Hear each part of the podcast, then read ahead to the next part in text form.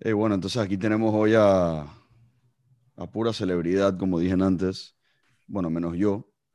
Pura gente famosa que ha corrido para gobierno, trabajado en gobierno, que tienen todo tipo de experiencias eh, con gobierno y también en el caso de Aldo, muy profundo en cripto.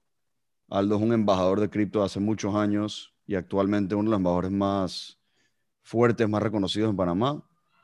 Eh, trabaja full time en una empresa eh, de blockchain que se llama Horizon y de, repente nos puede contar un poquito cómo Horizon también aplica más tarde al, tema que vamos a conversar hoy. Tenemos a mi tío Milton, a mi primo Milton, que no necesitan introducción. Es más, tío Milton sabe mucho más de, podcast y de radio que, todos nosotros. Tiene un show de hace muchos años y, todavía, está, todavía estás andando con eso, ¿verdad, tío? Siete y media de la mañana todos los días por Omega Estéreo. Infoanálisis. Infoanálisis. Bueno, el, el, tema... El show para la gente... Inteligente como usted. Como usted. Como usted. Aquí es que voy a probar la, la, voz de...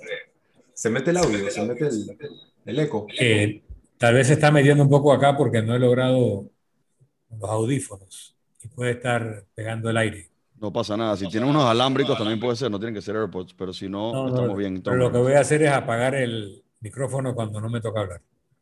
Ok. Bueno, yo diría que al primero que quisiera dar la palabra o hacer una pregunta, no solo por edad, sino por experiencia y conocimiento, es a Tío Milton. Eh, abro, abro la sala preguntando, ¿cómo, cómo tú ves, tío, eh, blockchain y cripto cambiando la manera en que se gobiernan los países, eh, en cómo, están estructurados los gobiernos, etcétera. Bueno, puede ser una revolución. Hay que recordar que una de las funciones principales del Estado es la tutela de la fe pública. Es garantizar mediante registros, mediante notarías, mediante el control monetario que lo que se dice que es es que el dueño de algo es el dueño de eso, que quienes se comprometen contractualmente en hacer algo van a cumplir esas obligaciones, que lo que la persona dejó en testamento o expresó en su voluntad y quedó en una notaría o en el registro público eh, es en efecto la expresión de su voluntad. Pero ese sistema tradicional estaba proclive a ser abusado, a ser adulterado eh, mediante múltiples mecanismos que las personas que querían delinquir eh, habían desarrollado. Entonces, la gran revolución del blockchain la gran revolución de los smart contracts es que podríamos empezar a darnos esos procesos que revisten de fe pública de un sistema a prueba de balas, a prueba de todo, porque el sistema de blockchain hace prácticamente imposible la adulteración de un récord, la adulteración de un orden secuencial de eventos y la incorporación a este modelo de los smart contracts también reduce la litigiosidad y le dan mayores garantías a las partes de cumplimiento de obligaciones porque las cláusulas de ejecución son automáticas, no quedan a merced de la disposición de una de las partes, sino simplemente no se cumple con una condición, se ejecuta la garantía. Esto podríamos trasladarlo a cosas que van más allá de los contratos entre las partes privadas. Va, podría darse en una relación ciudadano-administración pública, donde ante un requerimiento de la administración pública, por ejemplo, de recaudar un ingreso adicional para la construcción de una obra pública, se podría generar un mecanismo en donde se va haciendo la recaudación y se colocan los fondos en plica, en escrow, y si la obra pública no se hace, se devuelve el dinero. Hoy en día el Estado te está descontando lo que llaman aquí en Panamá la estimada, que es lo que el Estado dice que tú te vas a ganar el otro año, el impuesto que se causaría si te lo ganaras, te lo descuentan este año. ¿Y qué sucede si el próximo año no ganaste eso o tuviste gastos extraordinarios que te permitieron deducir de la base imponible para que el impuesto sea diferente? Pues que el Estado no te devuelve el dinero, sino luego de un enorme esfuerzo y de años hasta de litigio. Y a veces llega un momento donde el Estado dice, bueno, su, pretensión ya caducó, ya pasaron cinco años y no se lo vamos a devolver. En un smart contract, si no se da la condición de tu ingreso y de la renta que estaba por grabarse, no te pueden descontar y si te descontaron el, el mismo smart contract devolvería el impuesto cobrado en exceso. Entonces le vamos quitando a la relación entre el ciudadano y el Estado toda la discrecionalidad que hoy en día aprovechan muchos funcionarios para abusar de su poder solo por el placer del abuso o para cometer actos de corrupción. Con esa discrecionalidad asignan contrataciones a empresas que realmente no cumplen con los requisitos o, o con las garantías que el Estado requiere para tal o cual proyecto en un eh, modelo de contratación mediante smart contract y de recaudación mediante un proceso de smart contract y de blockchain, no hay cabida para la discrecionalidad, no habría cabida para la corrupción y habría una mucha menor incidencia de desperdicio y de fraude. Entonces, las oportunidades de estas dos tecnologías, no estoy hablando de criptomoneda, estoy hablando de la arquitectura tecnológica que permite las criptomonedas y permite muchas otras cosas. Y lo que tenemos que dejar claro aquí es que en la revolución que viene de esa relación entre ciudadano y Estado, entre contribución y bienes que se reciben a esa contribución, entre las diferencias o discrepancias que puede haber entre partes privadas y públicas con respecto a una relación, va mucho más allá de una criptomoneda. Va eh, eh, en un nuevo diseño organizacional donde hay una verdadera tutela de la fe pública, donde hay una reducción de las posibilidades de corrupción y donde hay una muchísima mayor eficiencia en la operación del Estado y, por ende, en la operación de la economía y, por ende, un aumento en el poder adquisitivo de las personas que con los mismos ingresos pueden tener una mucho mejor calidad de vida porque el costo de operación general se reduciría significativamente al quitar de la ecuación esos imponderables productos de la arbitrariedad humana.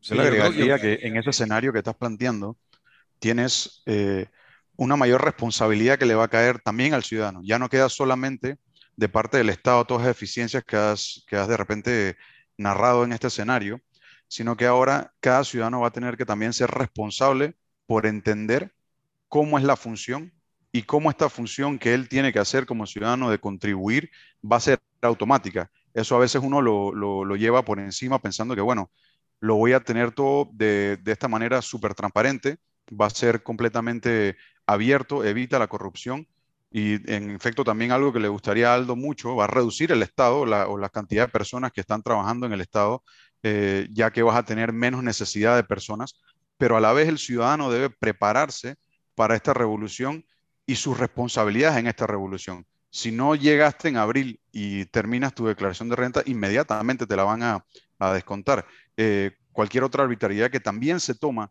a veces el ciudadano o de no cumplir alguna de las reglas o de no conocer alguna de las leyes, inmediatamente se estaría aplicando y es otro, otra faceta que también debemos eh, tomar en cuenta es cómo vas a educar a toda la población a montarse en esta nueva tecnología que es inminente que llegue. Mira, y reforzando en particular el punto de, de, que se vuelve todo más eficiente y se reduce el gasto, traigo un ejemplo que vi casualmente ayer de no algo, no un elemento público, sino privado, pero como comparan al app de Robinhood, que todo el mundo conoce como uno de los, de los brokerage, online brokerage apps más famosos, comparan el, el net income, el, la, la, utilidad neta de Robinhood en el 2020, de acuerdo a su, a su S1 filing que hicieron hace poco, donde ellos tienen revenue de 959 millones de dólares con un net income de solamente 7.45 millones. O sea, estamos hablando de 0.7% de margen neto. Compara eso con Uniswap, un decentralized exchange, uno de los, de los más, más grandes y más conocidos, que tuvieron revenue el año pasado de 133 millones y eso está creciendo rápidamente, con un net income de 110 millones. Estamos hablando de 82% por ahí de, de margen neto. Hacen dos funciones muy, muy similares. El hecho de que uno es un smart contract que requiere muy poquito personal, cuando ya está en el blockchain prácticamente anda solo y es, una, es como una empresa que se que auto ejecuta sin, sin personas. Obviamente hay, hay innovación y desarrollo de versiones nuevas, etcétera, pero en el, en, el, en el smart contract activo requiere prácticamente cero mantenimiento y se ve reflejado un 82% de margen neto. Entonces, imagínense entonces, imagínense eso extrapolado a gobierno eh, la calidad de vida, el poder adquisitivo por los ahorros que generaría, como decía Tío Milton. Pero yo creo que aquí, eh, si me permiten, hay una, hay una dicotomía o, una, o hay un paradigma que como sociedad tenemos que resolver y creo que se va a ir resolviendo poco a poco. Em, pero se trata de una cuestión de intenciones y de practicidad. Por ejemplo, cuando, cuando tú dices, mira, a Aldo le va a gustar que se va a hacer más eficiente el Estado y que menos gente va a necesitar... Eh, se escucha el eco. Em, creo, que Tío Milton, déjame ver si... mejor sería si lo... Ajá, exacto. Em, cuando, cuando dices que más gente, menos gente va a trabajar en el Estado, que el Estado va a ser más eficiente, eso suena como algo súper bueno. ¿No? Es como el otro día estábamos teniendo una conversación sobre el tema de la lotería. Decíamos, mira, la lotería es un ente centralizado, se presta para fraude. El otro, no, poco estoy atento con tantas noticias de lo que está pasando con en tecnología.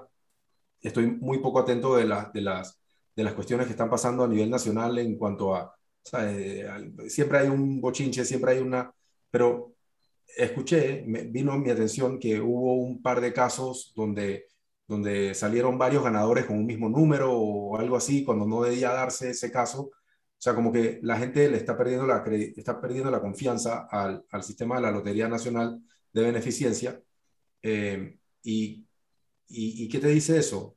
Eso es simplemente como un, un, ejemplo, uno para muestra un botón de lo que está pasando a nivel macro, eh, no nada más en el gobierno de Panamá, en todos los gobiernos, porque la, la institución central, esta, que está, que es este guardián, como bien mi estimado Milton Padre decía, eh, el Estado es una institución que está eh, ahí para resguardar eh, y para hacer, como para hacer valer todo lo que son los registros, cuáles son las propiedades, las cosas que han ocurrido, ¿no? los contratos, etc. Y cuando tienes, y esa, y esa, esa institución se llama la nación-estado y la nación-estado está en total declive. La nación-estado está crumbling, está eh, eh, los cimientos de la misma institución que se llama nación-estado están, y no es algo que está pasando ahorita, está pasando hace rato, y todas estas soluciones que están ocurriendo ahora, eh, tecnologías de información, tecnologías de blockchain descentralizado, nodos, etcétera, criptomonedas, gobernanza descentralizada, contratos inteligentes, todas estas hasta Machine Learning, inteligencia artificial, todas las cosas que están pasando ahora son una respuesta para dar solución a todos los problemas que han sido causados por esa falta de confianza que estamos perdiendo en esa institución que, la, que es la Nación-Estado. La Nación-Estado, eh, por, qué sé yo, 200, 300 años, ha sido el, el eje motor de la, de la, sociedad. O sea, ha sido el, el binding eh, mechanism, la, la la, goma que nos ha ayudado a organizarnos, o sea, esa, a, a, interactuar como en, a nivel ya más, más allá de familia, ¿no? Eh, como para cómo, cómo interactuamos entre nosotros, para, para yo saber que hay una persona que me va a proteger si hay otra persona que me perjudica. Eh, esa, eh, esa ha sido la nación-estado. Antes de eso teníamos la iglesia. Entonces, la iglesia era a lo que todo el mundo recurría cuando necesitaba algo. De, repente se volvió la nación-estado porque hubo la separación del Estado y la iglesia. Entonces, el problema es que cuando tú pones demasiada confianza en, un, en una entidad centralizada, esa entidad, por más que todo el mundo la diosifique y la idealice y digamos, es que el Estado somos todos, el Estado no somos todos. El Estado son las personas que son algunos elegidos, otros puestos de a dedo por los elegidos para poder gobernar. Y esas personas tienden, y siempre que hay alguna institución, entidad, eh, compañía, grupo, eh, liderazgo, lo que, quieras, lo que lo quieras llamar, siempre que hay, se deposita confianza en un grupo, ese grupo tiene incentivos económicos, eh, de poder, etcétera, para poder, para, para romper esa confianza, para romper esa serie de acuerdos. Y lo peor de todo es que el mismo sistema que, digamos, ejecuta ese contrato que no es inteligente, no es un contrato inteligente, el contrato, ¿cómo se llama, tío Milton? El contrato social, ¿no? El, social contract. Eh, ese contrato social, el que lo ejecuta o el que es, es también parte del Estado. Entonces es juez y parte, que es el sistema judicial. Entonces, eso es un problema y sobre todo no puedes ser eh, árbitro y jugador al, mismo tiempo. Tienes que tener una, un tercero que sea un independent third party. Tienes que tener una, una, una persona o un grupo o un... Normalmente las personas se, utilizan, hemos utilizado hasta ahora, porque es lo que había, hemos utilizado eh, terceros interpuestos para que sean personas que eh, validan ciertas informaciones entre nosotros. Entonces, por eso nos manejamos con bancos, registro público, eh, qué sé yo, eh, peritos, etcétera, porque nosotros, porque confiamos en, o, en, empresas de auditoría, ¿no? Como, eh, qué sé yo, KPMG, todas estas empresas de auditoría que te dicen, sí, los libros que ellos están presentando son los correctos, pero, pero nos encontramos con situaciones como la de Enron, donde, donde cocinaron los libros y la gente no se dio cuenta que la empresa estaba en quiebra hasta el final. estas situaciones son también un, un, problema que no es nada más ni siquiera estatal, es una desconfianza en todo lo que es centralizado. Entonces ahora tenemos esta tecnología que simplemente es una herramienta para que nosotros podamos depositar nuestra confianza en, en, un, en un algoritmo, en un código, y el código no miente, es como la matemática. O sea, si, si hay alguien que lo puede revisar, y hay varios que lo podemos revisar, y todos lo podemos revisar, entonces todos podemos fiscalizar que de hecho el código está escrito de esa manera, y ahora, entonces, no hay una, como decía Tío Milton, no, no hay una discrecionalidad. Se, elimina esa, ese factor de discrecionalidad del medio y entonces podemos interactuar nosotros directamente sin tener que eh, confiar o también, o sea, depositar nuestra confianza y nuestro dinero en esos intermediarios. Recordemos que todos estos intermediarios, estos notarios, eh, todos estos, eh, qué sé yo, fiscales, qué sé yo, los bancos, Todos, son, todos son intermediarios y todos se llevan una parte de todas nuestras transacciones. Y cuando digo transacciones, no quiero decir envío de dinero. Cuando digo transacciones es nuestras interacciones como sociedad. Yo creo que es, esa es la parte que blockchain viene realmente a revolucionar. Sí, para mí, para mí no es cuestión de si violen nuestra confianza o no la violen en la, en la situación actual, en la estructura actual en la, en la que vivimos, o cómo nos gobernamos o cómo nos manejamos para mí es cuestión de que ahora existe la tecnología para no tener ni siquiera que escoger si quiero confiar o no confiar. O sea, es, es eh, no, no, hay necesidad ni siquiera de confiar. Entonces, si existe esa tecnología para algún día, y creo que pronto, reemplazar notarios, reemplazar bancos, reemplazar, o sea, las entidades típicas, incluyendo eh, el, el, el nation state de hoy día como lo conocemos, ¿por qué no, o sea, ¿por qué no ocurriría si, si, si tenemos la opción de, de, de, de, ser trustless, completamente trustless? Mira, eh, Aldo habló de que antes eh, la, la, fe pública estaba en manos de la iglesia, el mundo occidental era mucho así. O sea, recuerden que hasta la Revolución Francesa, eh, los matrimonios, los nacimientos, las defunciones, todo se llevaba dentro de cada parroquia, en cada iglesia. Y si tú no pertenecías a la iglesia, eh, no tenías registro de nada. ¿Ok? Con la Revolución Francesa, el Estado laico empieza a absorber muchas de estas funciones, la separación iglesia-Estado empieza a darle valor a los registros del Estado y a dar un valor eh, marginal a los registros eh, de la iglesia. Eso le da una preponderancia al Estado. Ahora lo que estamos diciendo, bueno, no es la iglesia, no es el Estado, es el algoritmo. Ojo, estamos depositando nuestra fe en otra cosa, en un tercero independiente que además no es una persona. Dice algo, todos podemos ver el algoritmo, pero no todos lo entendemos. Entonces, los que lo entienden y los que lo diseñan acaban teniendo mucho poder versus los que no lo entendemos ni tenemos cómo cambiarlo ni darnos cuenta si está sesgado para favorecer marginalmente algunos sectores. Entonces, ahí hay un debate de si queremos trasladar esa confianza del Estado a un algoritmo o usar algoritmos bajo la supervisión humana. Y en este caso, el rol del Estado. Hay, hay una, una historia de una señora que estaba preparando un filete con su mamá y la mamá le explicó que en la familia el filete se le cortaban las puntas y se ponían arriba y se metían al horno así. Y esa era la tradición familiar. ¿Por qué? No sé, mi mamá me lo enseñó así y así es. Y un día van de la abuela y le dicen, abuela, ¿por qué esta costumbre de cortarle las puntas del filete y ponérselas arriba en el centro? Dice, no, porque la estufa que yo tenía era muy chiquita, entonces no cabía el filete, había que cortarle las puntas y ponerla arriba. Entonces, hoy con la estufa grande, el horno grande, perdón, la estufa no el horno, el horno grande, le seguían cortando las puntas. Bueno, mucho de lo que hoy en día hace el Estado tenía sentido hace 100 o 200 años y no tiene sentido hoy. Por ejemplo, ¿por qué tenemos que declarar impuestos en marzo? ¿Por qué no se pueden liquidar los impuestos todos los días? Y todos los días el sistema va haciendo los ajustes, te descuenta los impuestos de tu consumo y al día siguiente, si ha habido algo favorable a ti, te devuelve. O, cada mes. O que el impuesto sobre la renta, si lo mantuviéramos como hoy en día, cada uno lo paga en el mes de su cumpleaños y no todos en marzo. ¿Por qué tiene que toda la población pagarlo el mismo mes? No tiene sentido.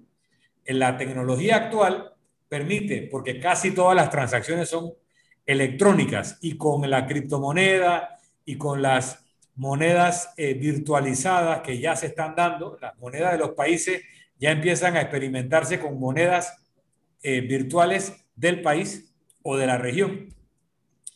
Hasta las transacciones que hoy en día son en efectivo, seguirán siendo en efectivo pero electrónicas. Así que se podría cobrar el impuesto en el acto de la transacción y, remitirlo al fisco dentro de las siguientes 24 horas. Entonces, todo el sistema tributario puede ser revolucionado. El Estado podría garantizar un flujo de caja continuo, lo que haría innecesario mucho del financiamiento puente que a veces hacen los estados para tener ingresos suficientes para sus gastos corrientes en los meses que no tienen ingresos, eh, eh, los ingresos más importantes. Entonces, puede cambiar toda la, fiscalidad y nos podemos dar cuenta que un Estado así eficiente, así eh, de, fluido sus ingresos, puede ser menos costoso. Entonces, un Estado que hoy necesita cobrarte 15% de impuestos sobre la renta o 20% de IVA, ¿no? de, de ITBMS, tal vez con 10% de IVA funciona muy bien. Todo eso puede cambiar porque bajan los costos de operación. Y ese dinero que el Estado no te quita en impuestos queda en el sector privado para el estímulo de la economía. Ahora, por otra parte, hay cosas que nos van a hacer regresar al pasado. En la Edad Media y todavía hasta hace no tantos décadas o, siglos, si se quería hacer una catedral, cada persona iba y donaba un ladrillo, diez ladrillos, una piedra, una estatua dentro del diseño. Y por eso ustedes a veces ven catedrales en Europa que las piedras son de diferente color o tonalidad. porque la donaron distintas personas en distintos momentos. Pero al final, la catedral estaba hecha y había cero deuda. Ustedes van a ver a veces estatuas también, sobre todo en Europa, que dice levantada por suscripción popular, porque alguien dijo, oye, hay que hacerle una estatua a Aldo Antinori, que fue el gran precursor de las criptomonedas en Panamá. Y un montón de gente empieza a donar dinero o materiales y cuando se tiene la suma que va a costar la estatua, entonces se levanta la estatua. Entonces está la estatua y cero deuda por alguna razón, producto de las finanzas del siglo XX, aquí empezamos a poner la carreta delante de los bueyes. Pedíamos préstamos, pagábamos intereses, se pagaban comisiones de cierre, había oportunidades de corrupción entre funcionarios y banqueros para hacer puentes, carreteras, hidroeléctricas, porque eso es lo que haría que el país se desarrollara. Pero al final quedábamos con obras que valían una fracción de la deuda que acabábamos pagando. A veces pagábamos dos, tres veces el valor de la obra cuando, cuando amortizábamos la deuda. Y eso tenía un efecto en la economía y eso hacía los recursos más escasos. Al momento de hacer la hidroeléctrica, qué maravilla, tenemos una hidroeléctrica, tenemos electricidad, pero en el, en el tiempo no había dinero para pagarle a los médicos, a los maestros, o no había dinero para los insumos, porque había que pagar 25 o 30% del presupuesto en servicio de la deuda. Entonces, este nuevo modelo, donde se va recaudando previamente para hacer, pero la recaudación es rápida, es eficiente y se le ponen eh, fechas de maduración. Si a tal fecha no se ha recogido tanto por ciento del valor, no se hace la obra, ya sea porque es una tributación obligatoria o voluntaria. Es tan importante para esta población hacer una escuela entonces vamos a contribuir. Y si a tal fecha no se ha recogido la contribución, no se hace. Eso es un acicate para que la gente dé. Pero al final, el nuevo modelo permite saber que ese dinero no se va a perder, que si no se llega a tal horizonte de recaudación, el dinero se va a devolver y se sabe a quién hay que devolverle cuánto, porque el sistema mantiene un control. Entonces, es una dinámica totalmente distinta en la relación ciudadano-estado. Ahora, por último, eh, cuando hablamos de que todo se puede hacer más eficientemente y lo puede hacer menos gente, realmente estaríamos por primera vez cumpliendo la gran promesa de la automatización. Cuando empezó la automatización con las máquinas, no estoy hablando de las computadoras, estoy hablando de la maquinaria, se decía, ahora vamos a trabajar menos. Y la verdad que no trabajamos menos, producimos más trabajando más. Luego con la computación dijimos, vamos a trabajar menos. Y no, hoy en día casi que trabajamos 24 horas al día. Al tener este aparatito que es el smartphone y el, el, iPad o la PC o la laptop, que estamos 24/7 recibiendo chat, mensajes, email, no estamos trabajando menos, estamos trabajando más. Entonces, si ahora mucho de eso que requiere nuestra atención y nuestra intervención mediante el algoritmo y las redes, los smart contracts y el blockchain, se puede hacer sin intervención y conseguir un resultado tan bueno o mejor que con la intervención humana en esas tareas, en teoría nos va a quedar más tiempo para la familia, para la salud, ejercicios, meditaciones, eh, para el arte, para la creatividad, para la poesía, para, para todo lo bello, todo lo que hace que la vida tenga valor. Entonces, no es tanto que se va a generar un desplazamiento de las personas por la máquina, la computadora o, las redes y que entonces vamos a tener un montón de desempleados. Ahí está la discusión, es otra discusión sobre el Universal Income y cómo podemos garantizar un piso social de vivienda, de alimentación, nutrición, salud básico, digno, y el que quiere tener un nivel de vida superior a eso, tiene que producirlo. Pero nadie va a morir de inanición, nadie va a morir de hambre, nadie va a morir por falta de salud y nadie va a dejar de tener acceso a educación, a comunicación, a redes, porque no tenga tanto dinero. Entonces, hay una nueva sociedad que se va conformando con una serie de cosas que antes eran privilegios, que ahora van a ser universales, cosas que antes requerían discrecionalidad, que ahora van a ser uniformes, automáticas o incluso a la medida pero una medida justa y equitativa con respecto a las necesidades reales de las personas y no al favoritismo. Hay un mundo nuevo que se está abriendo que puede ser muy bueno, ese es el modelo liberal. También puede ser muy autoritario, es el modelo chino y el modelo que aspiraría a tener Rusia o Turquía. Ojo, en todo modelo, y con esto termino, todo modelo, sea la democracia o sea eh, la economía de mercado, que puede haber una economía eh, eh, capitalista de mercado y puede haber una economía capitalista de Estado. ¿ah? Ojo, son ambas capitalistas, solamente que una se administra a través de la libre competencia y la libre concurrencia en el mercado y la otra se administra por burócratas. Esa segunda es el comunismo y es el fascismo también. Son los modelos alternos autoritarios. Así como hubo déspotas ilustrados y, buenos gobernantes, pero, pero con eh, poder completo, absolutistas, también hubo tiranos, bárbaros y, desgraciados que también tenían poder absoluto. Entonces, los modelos de poder absoluto, de poder democrático y el modelo de eh, colaborativo puede hacerse dentro de un modelo de libertad y puede hacerse dentro de un modelo autoritario. Ambos modelos producen con la misma tecnología resultados similares, unos mejores, otros peores, pero siempre todo modelo tiene dos alternativas para administrarlo, una de libertad y una autoritaria. Yo quería entrar con, el tema que, tocaste de poner eh, la carreta delante de los bueyes, y es que iba también dentro de la, de la misma línea en, en, la conversación que se tuvo de cómo esto, este algoritmo se podría convertir en algo perverso.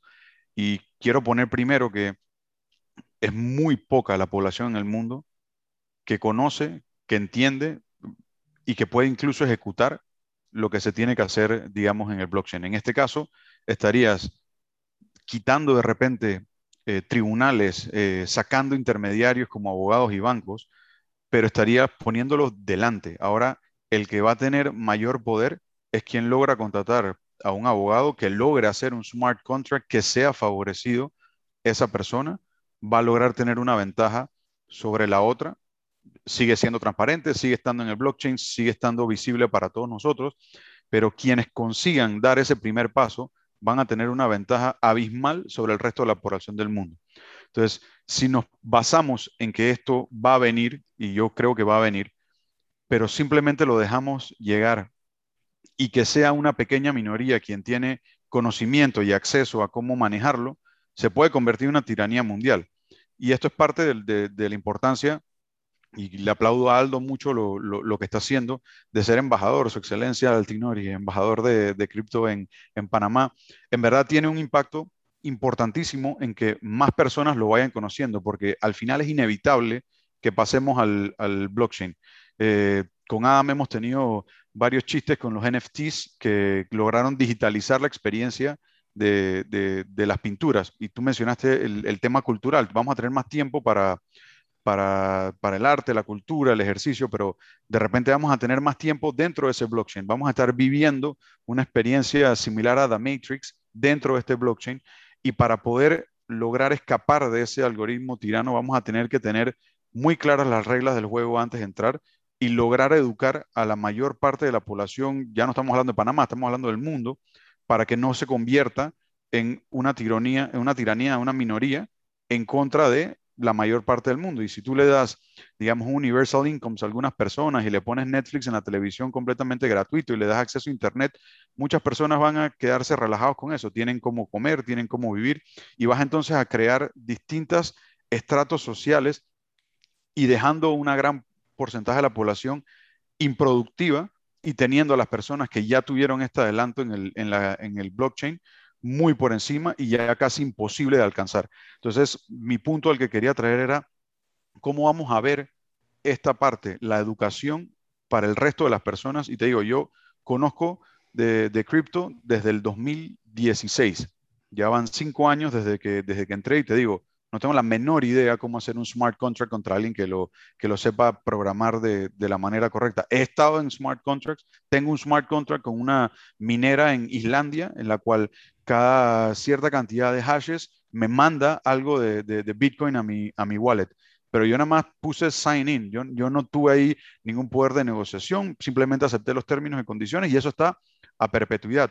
Pero, ¿cómo hacemos para que la mayor cantidad de personas puedan no solo entender cómo funciona, sino participar de una manera proactiva y no solamente dándole clic al botón? Bueno, mira, voy a tocar dos puntos. Casualmente ese es el mismo punto que yo quería tocar cuando habló tío Milton y tú lo volviste a, sacar y de, de, de una perspectiva un poquito diferente y yo creo que la manera en que va a terminar pasando es como pasa cualquier otro, otra rama en que, en que hay, hay especialistas em, en algo hoy en día en el mundo. Lo que creo que va a terminar pasando, usando el ejemplo de Uniswap o de cualquiera de estos decentralized exchanges, estos DEXs, em, tú pensarías que solamente el que puede programar un smart contract quizás puede eh, ejecutar de manera automática un intercambio de bienes digitales o activos digitales entre dos personas, pero en realidad viene esta gente y lanza un DEX donde tú te apoyas a esa plataforma para intercambiar no solo con una persona, sino con toda la liquidez que proporciona el, que está depositada en el DEX. Entonces yo creo que yo creo que con smart contracts va a ser igual lo que va a terminar teniendo que pasar porque es un área especializada y, bueno, y, se va a expandir en cantidad de personas, no estoy diciendo que no, pero no creo que va a acaparar un gran porcentaje de la población que va a entender cómo funciona un smart contract, qué es lo que pasa dentro del blockchain, cómo se programa, eh, quizás hasta, hasta cómo se interactúa con un smart contract, también sea, no, no sea directamente hecho por la persona. Yo creo que lo que se van a desarrollar poco a poco es más y más plataformas en el caso del decentralized, de, brokerage y exchange de activos digitales existen los DEXs. Pero en el, en el caso de, de, de, una hipoteca, una casa, lo que hoy en día te hace un abogado, va a haber una plataforma donde tú ajustas los parámetros y confías que detrás las cosas están pasando en un blockchain y si le quieres preguntar a tu amigo que es experto, le preguntas, hey, esto en verdad pasó y, y él te lo va a verificar. Pero yo, yo, yo no creo que vamos a llegar al nivel donde cada persona se especializa. Y, mira este ejemplo, eh, que esto lo iba a mencionar cuando habló tío Milton, de un fenómeno socioeconómico que a mí me pareció que me pareció súper interesante con el caso de NFTs. Hay dos tipos de plataformas de NFTs en mi mente.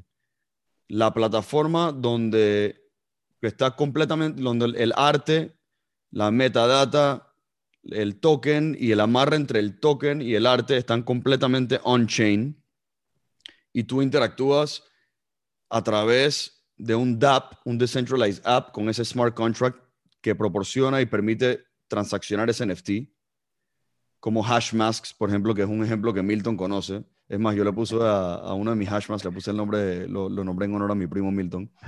Em, otros proyectos como Euler Beats, CryptoPunks, son proyectos donde interactúas directamente con el smart contract eh, a través de un DApp, un user interface que conecta con un, app descentralizado. Ahora mira este ejemplo que interesante, que a mí me pareció, este es lo que me pareció súper interesante a mí. El ejemplo de NBA Top Shots, ¿ok?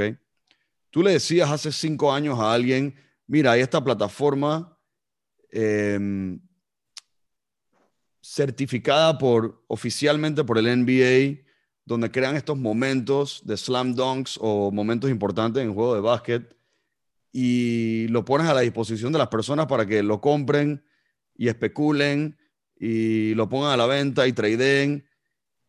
Y tú les dices que eso está sobre un servidor común y corriente, centralizado en una base de datos de SQL y no despega.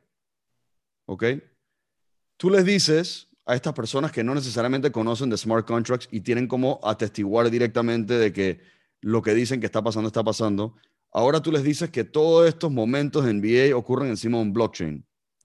Y de alguna manera u otra, porque nadie salió a decir que todo era mentira y, una, y que una persona que conocía la parte técnica eh, lo auditó y dijo que todo era falso, porque eso no pasó, las personas comunes y corrientes que no conocen de tecnología igual de aped in, como se dice, se metieron con toda.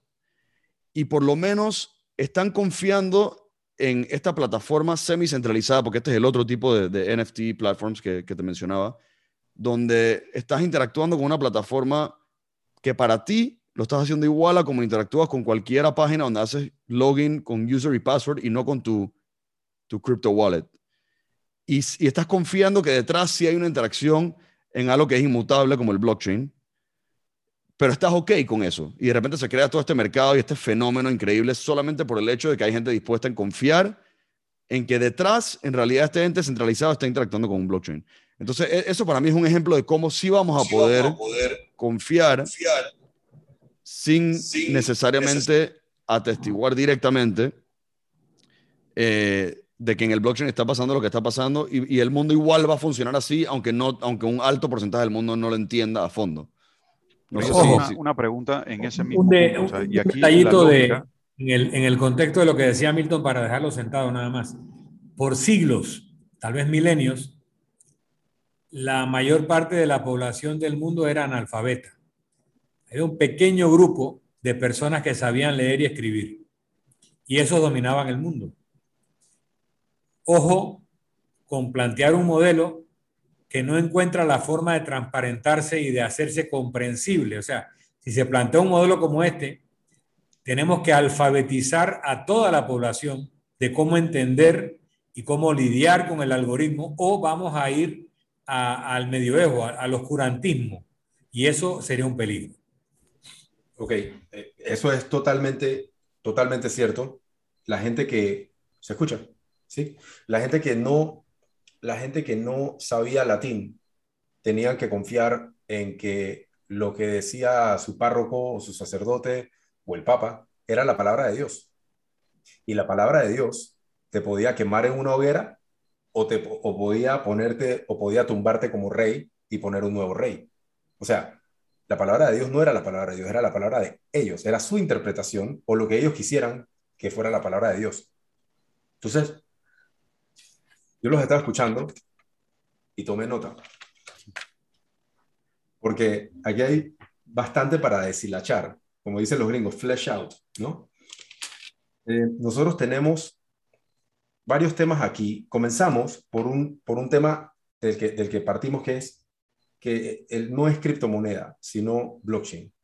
Esta, este, yo vengo escuchando este mantra hace unos, no sé, tres años, cuando la gente empezó a pensar, bueno, y el blockchain, porque el blockchain para la criptomoneda no es lo más importante, eh, y es verdad, el blockchain tiene un montón de otras funciones que, eh, que son casos de uso que se podrán probar en el futuro. Hasta ahora, la única verdaderamente, fehacientemente, poderosamente establecida función de la, de la blockchain son las criptomonedas. Y, y de hecho, ni siquiera las, eh, bueno, sí hay algunas como el DeFi, como las finanzas descentralizadas, el, la recaudación descentralizada de los ICOs, eh, crowdfunding eh, y el tema del arte, los DeFi, los, los, NFTs, los non-fungible tokens, pero en realidad es Bitcoin. Bitcoin es el 70% de todo lo que estamos hablando aquí. Entonces, ya vamos por cuánto tiempo, como media hora y no hemos ni siquiera mencionado la palabra Bitcoin en ningún momento, es, es indicativo de que estamos queriendo como no, como ignorar el gran elefante que está en el medio de la sala. Bitcoin es la blockchain. Las demás son ramificaciones, clones, eh, alternativas, eh, casos de uso probable, son eh, gimmicks, hay cosas que son interesantes, muy cool, Ethereum, muy cool, Horizon, para la, la, blockchain que yo represento, muy cool, pero Bitcoin es Bitcoin. Y lo que está haciendo Bitcoin es algo mucho más importante que simplemente tener una criptomoneda que mandar para aquí y especular con la subida del precio y bajar el precio. Lo que está haciendo Bitcoin es, es cambiando la forma en cómo nosotros pensamos en el dinero. Y esto tiene, es, una, es una cuestión que tiene, está, el, el dinero es algo tan poderoso que la gente a veces no le da la importancia porque dicen que el dinero es la raíz de todos los males, que no se debe hablar de dinero en la mesa o de política. O sea, eh, todos hemos escuchado esta... Eh, estoy seguro. ¿Y de dinero o de política? De, los dos. de las dos. En muchas, en muchas familias dicen nos, nos, eh, nos educan, mira, eh, no hablar de dinero en la mesa, ¿no? Porque es como que, ¿sabes? Para, para evitar eh, desacuerdos, temas. El dinero. Es como un tabú. Es como un tabú. El dinero es un tabú. Todo el mundo se para todas las mañanas a buscar dinero. Tú les preguntas, es más, yo le pregunto a mis sobrinos y a, a, mi hijo, le pregunté el otro día, oye, ¿tú por qué estás estudiando? Y me dice, porque, porque quiero ir a la universidad. ¿Y por qué quieres la universidad? Bueno, porque quiero conseguir un trabajo. ¿Y por qué quieres conseguir un trabajo? Bueno, porque quiero ser alguien de provecho para, la, para el mundo, porque quiero eh, tener un propósito en la vida. Le digo, ok. ¿Y para qué? Dice, bueno, pero para poder vivir bien y para eso necesitas, bueno, necesito eh, que, que, me paguen, ¿no? Que me paguen por mi tiempo. Digo, wow, interesante que diste toda esa vuelta para llegar al final, que es estás haciendo todo esto porque al final quieres plata. La gente no en realidad no quiere trabajar, no quiere estudiar, no quiere...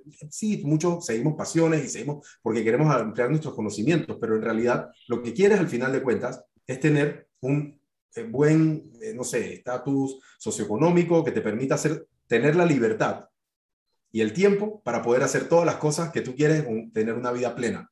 Y sí, la vida plena también tiene mucho que ver con el propósito de una persona.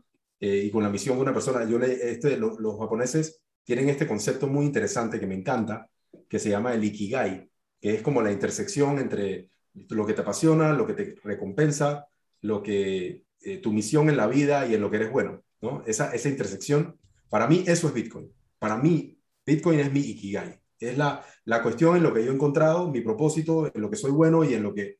Entonces, ¿y por qué, y por qué Bitcoin es importante?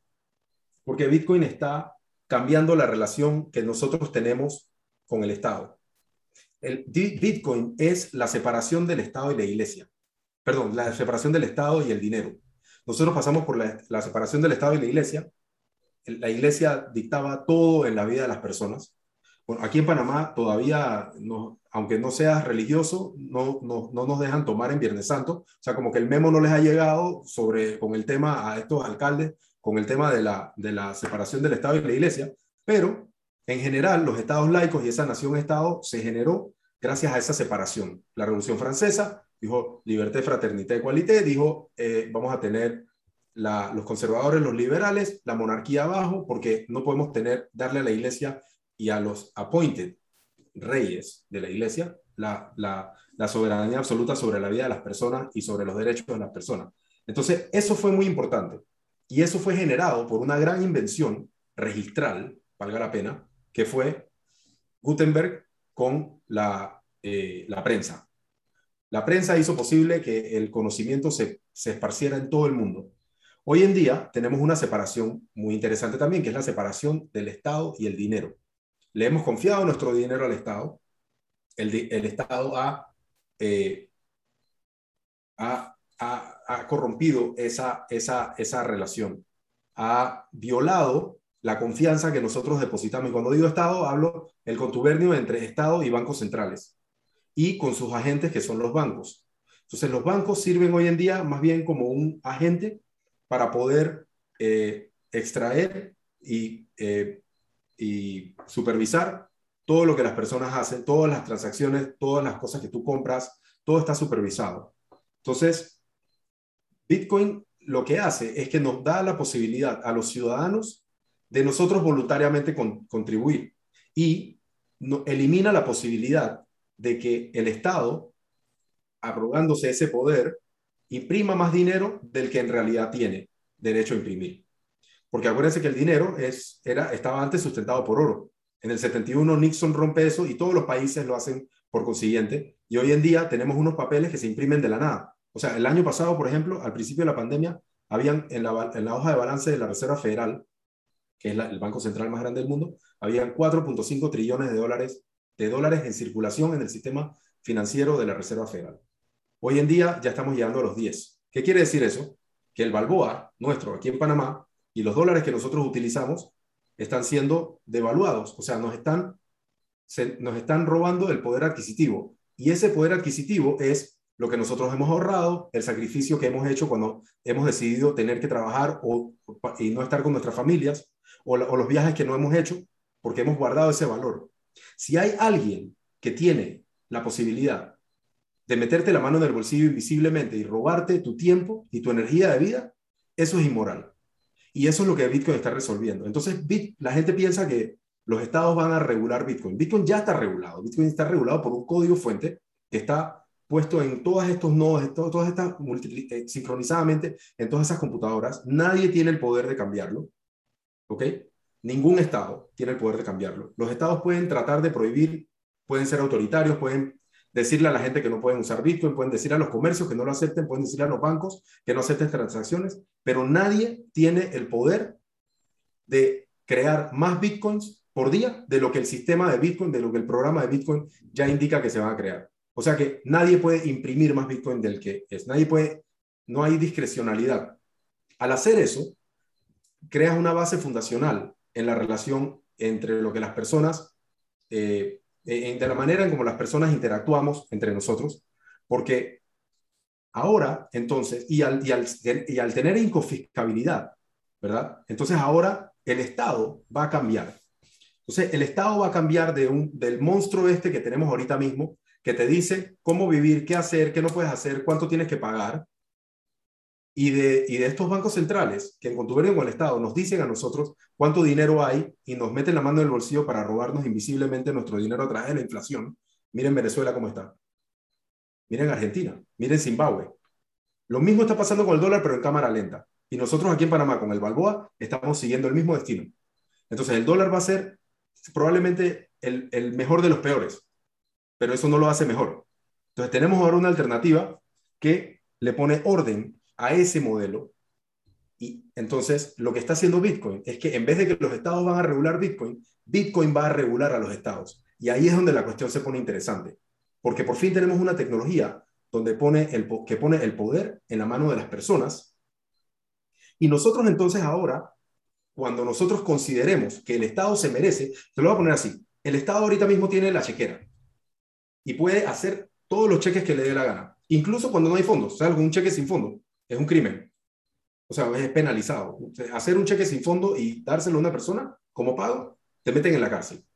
¿Ok? El Estado tiene una chequera y tiene la posibilidad de emitir los cheques que les dé la gana sin fondos y después pedir prestado y ponernos a obligarnos a nosotros a pagar esos cheques. Lo que estamos haciendo ahora con esta tecnología es que por primera vez tenemos la capacidad de darle un Visa for You al Estado, una tarjeta de débito, una clave, y decirle, y decirle, no te vas a poder gastar más de lo que hay aquí.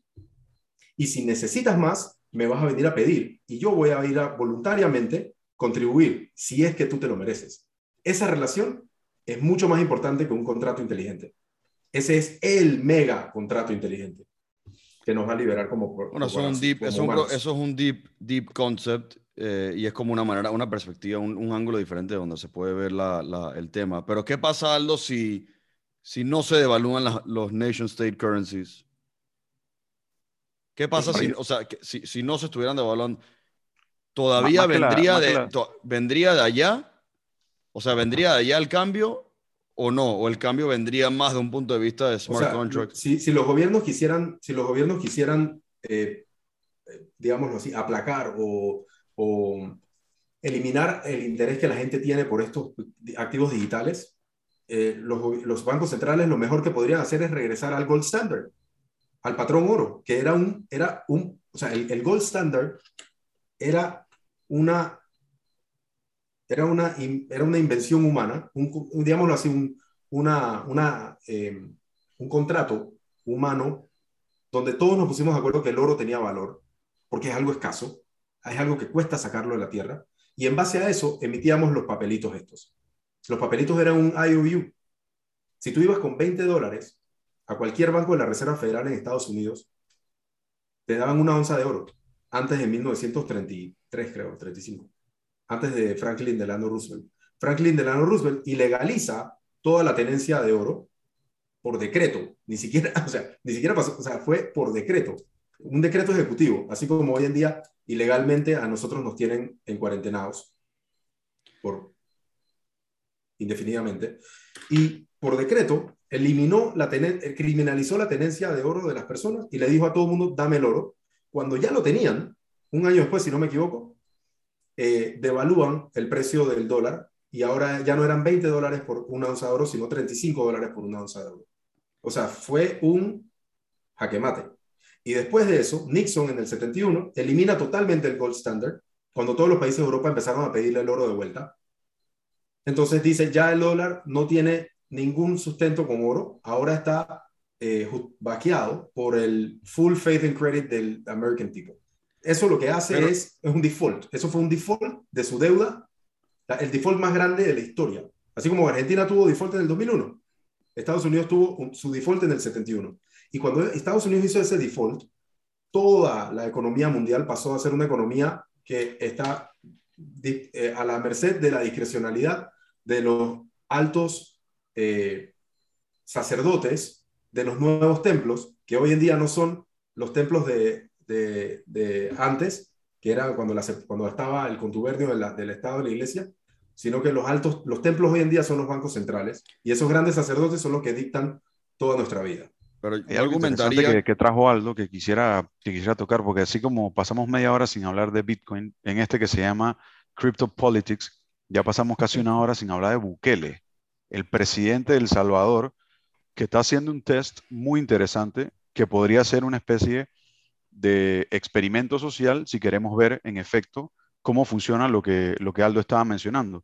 Y es muy pronto todavía para sacar de repente conclusiones, pero está interesante que un país haya tomado una decisión de implementar Bitcoin como su legal tender currency en, ese país.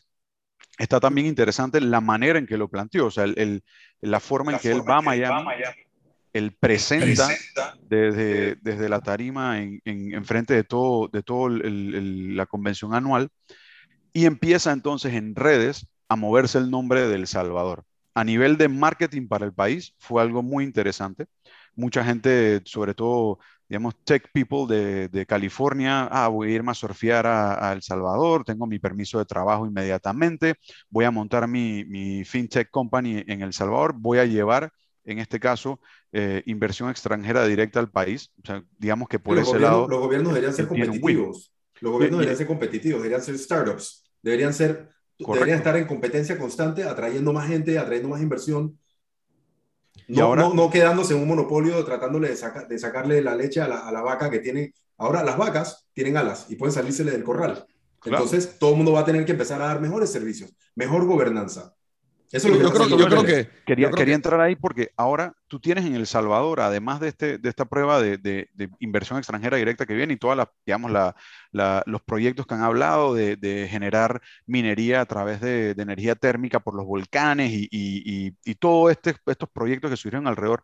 A mí la cosa que más me llamó la atención fue que en efecto se está implementando y tú ves tiendas muy, digamos, básicas que te venden productos del día a día, de repente alguna empanada, cosas así, que puedes pagar con Bitcoin. Entonces estás empezando a tener esta educación en la que yo hablaba al principio de una manera práctica. O sea, la mejor manera de aprender es haciendo. Y estas personas están ahora interactuando en su día a día con transacciones de criptomoneda, con lo que eso toma, van probablemente a tener eh, ideas creativas de cómo optimizarlo y creo que es un escenario en donde podemos tener un test social de cómo está funcionando el sistema eh, de Bitcoin principalmente en un país que tiene esa necesidad no solamente para traer la moneda, sino que también tiene muchos expatriados que mandan dinero dentro del país a sus familias y que ahora lo pueden estar haciendo de una manera más económica, más rápida y hasta cierto punto más segura porque es una moneda que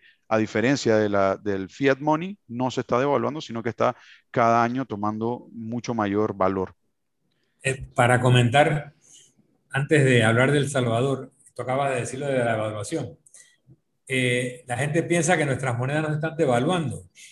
Eh, hace, no sé, 15 años tú te tomabas un café con 50 centavos, un dólar. Ahora un expreso de un dedo de profundidad en la taza te cuesta 3, 4 dólares aquí.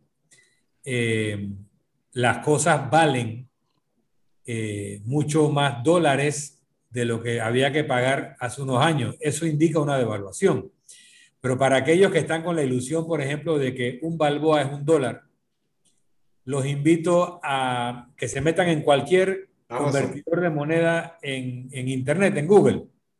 Pongan un balboa te va a salir un dólar. Ok. pero pon 10 mil balboas y te sale 9.989.33. El balboa está devaluado y va a seguir devaluándose en la medida que los mercados consideren de que no estamos manejando la moneda con seriedad. Entonces, el dólar está devaluado cuando un artículo que antes costaba X, hoy en día se paga 3, 4 veces más en dólares. Eso indica una devaluación. Esa devaluación eh, relativa no tiene que ver con la impresión de los Martinelli y cómo eso fue como hecho de una manera. La panameña, la panameña puede ser. Que la de la JMJ fue la que, la que, hizo el. Sí, hace un desconecte. El gobierno de Martinelli y el gobierno de Varela, pero eh, eso es un elemento. ¿no? Y hay otras consideraciones sobre el respaldo de, de, cada balboa emitido contra qué está. Normalmente había dólares que respaldaban los balboas y por eso valían lo mismo, como el patrón oro que te iban a dar tanto en oro, aquí te iban a dar tanto en dólares. El mercado ha registrado que no todos los balboas tienen un dólar atrás, ¿ok? O una fracción de moneda. Y no todos los dólares tienen dólares, o sea, no todos los dólares tienen no todos los dólares tienen dólares. Aquí, aquí se, crearon, se crearon dólares con la figura del quantitative easing, que es una figura que fabricó de la nada, como dice en inglés, out of thin air. Eh, trillions, que serían billones de dólares en español, producto de un mecanismo donde la Reserva Federal le compraba al Tesoro bonos y lo volvía a entregar y con ese ir y venir de, tesoro, de bonos del Tesoro y dólares emitidos, creaban moneda de la nada. Y el Fractional Reserve Banking. Y, el Fractional Reserve Banking. Sí, que multiplica todo eso por 10. En el banco, y el banco presta tu plata varias veces y te dice que tú la tienes. Entonces, eso genera una masa monetaria eh, virtual. Y, cuando se hace la crítica al consumo energético de la minería de criptomonedas, que sí, es mucho, y que algunas soluciones de criptomoneda, su, su característica novedosa es que requieren menos energía de minarse. Nadie ha calculado cuánto cuesta la operación de los bancos y los bancos centrales para administrar las monedas eh, tradicionales. Y probablemente nos encontremos que administrar el sistema monetario actual consume una cantidad similar a energía que la que se dice que consumen las criptomonedas. Pero yendo a los países. Proporcionalmente. Voy a hacer una referencia consumir bastante más, ¿no? a lo que dice Milton del Salvador y voy a agregar a Ecuador. Ecuador y El Salvador, fuera de Panamá, son los otros dos países.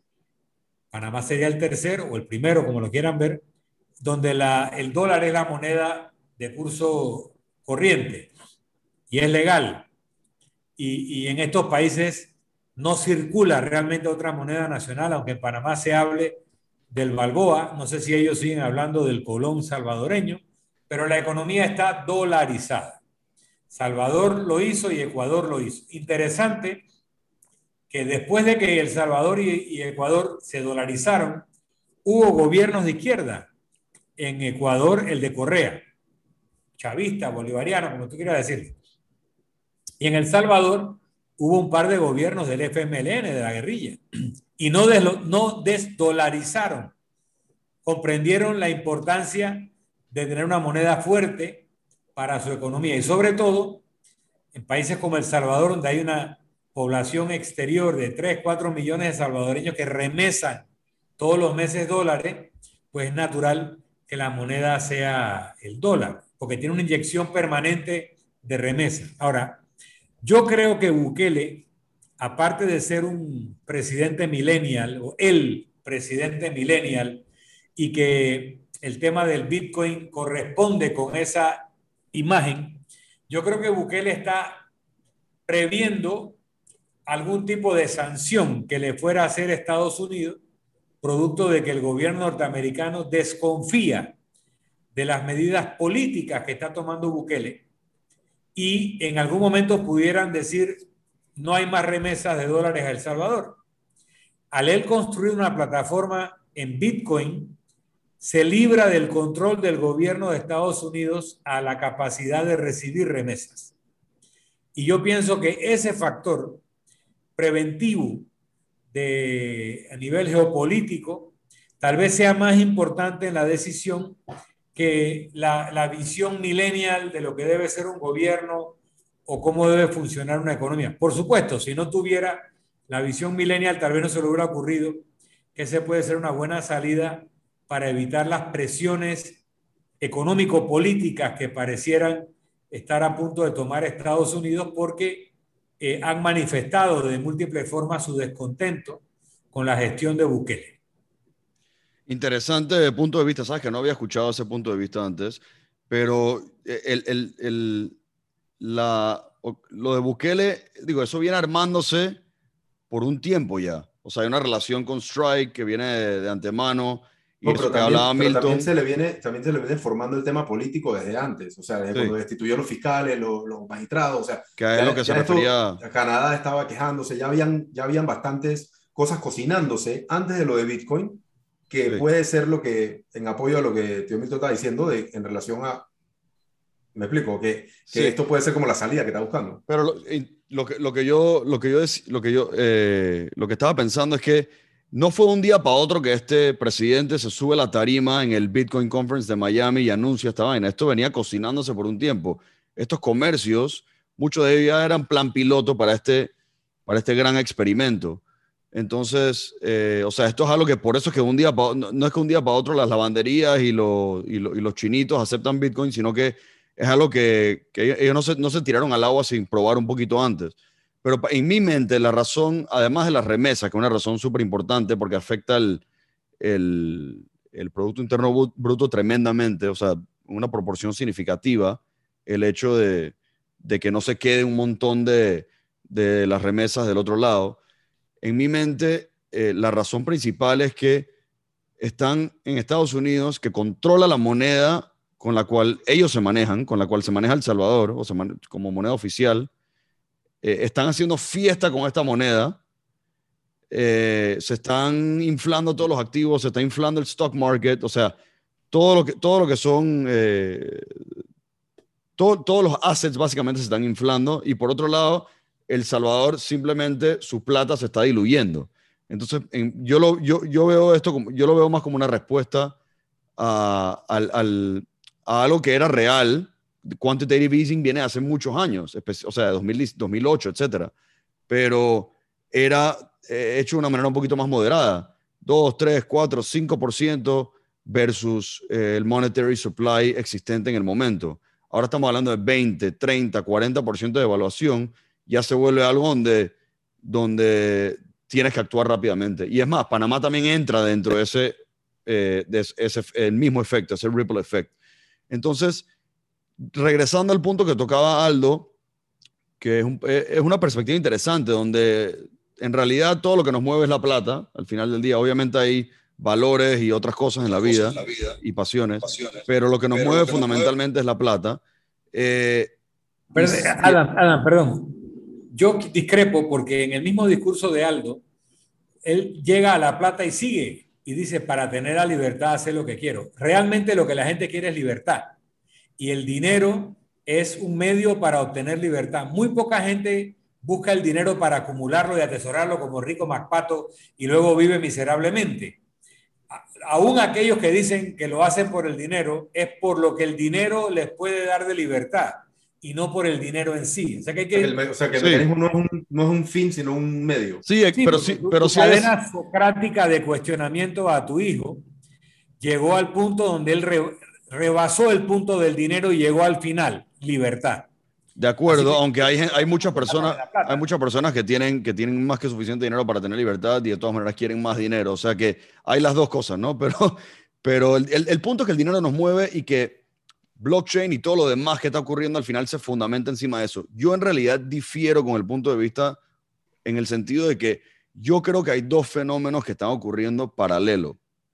En otras palabras, si regresáramos al estándar del, del, dólar contra el oro y hubiera una verdadera reserva y una correspondencia, si milagrosamente eso ocurriera, yo sí creo que lo demás que está pasando en los otros blockchains, eh, que tiene que ver con plata, o sea, DeFi obviamente tiene que ver con plata, pero todo lo que tiene que ver con DAOs, los NFTs, o sea, todo lo demás que afecta la manera en que van a funcionar los gobiernos, regresando al tema, yo creo que it, it, it, would happen y empresas, ¿sí? it would happen anyway. Entonces, de vuelta, son dos cosas que en mi mente están pasando a la vez. Obviamente, la existencia de Bitcoin trajo la posibilidad de lo, de lo segundo, pero en realidad no creo que una cosa depende de la otra. Y, regresando más todavía al, punto, me gustaría, porque hemos hablado un poquito en abstracto, a mí me gustaría entrar un poquito y, concretar, eh, primero recibir el punto de vista de, de Tío Milton, de cuál es la arquitectura que tú imaginas un poquito más literal y concreto del funcionamiento del gobierno utilizando blockchain, utilizando Bitcoin o cualquier criptomoneda. Eh, o sea, ¿cómo, ¿cuál es la arquitectura en el sentido de, que, ya no son entidades gubernamentales que existen hoy en día que se han transformado en smart contracts y qué, qué entidades o funciones de hoy en día todavía se van a tener que mantener y cómo, va, cómo, cómo ves eh, la interoperabilidad de, de, lo físico con lo digital y de los DAOs con lo, con lo físico y, y, con la, y con las leyes y con eh, la parte judicial y con la parte de seguridad y protección del ciudadano, etcétera. Si vamos al origen eh, de la sociedad tribal y vemos todo el transcurso de evolución de la humanidad, hay una serie de cosas que desde el principio son responsabilidad del protoestado, en este caso de la tribu o el jefe de la tribu, hasta hoy en día. Lo primero es seguridad. La seguridad eh, física, la seguridad de los bienes, eh, la, fe pública que te da seguridad de tus derechos, eh, sobre todo tus derechos eh, materiales, tus posesiones, eso alguien lo tiene que hacer y ese alguien es el Estado.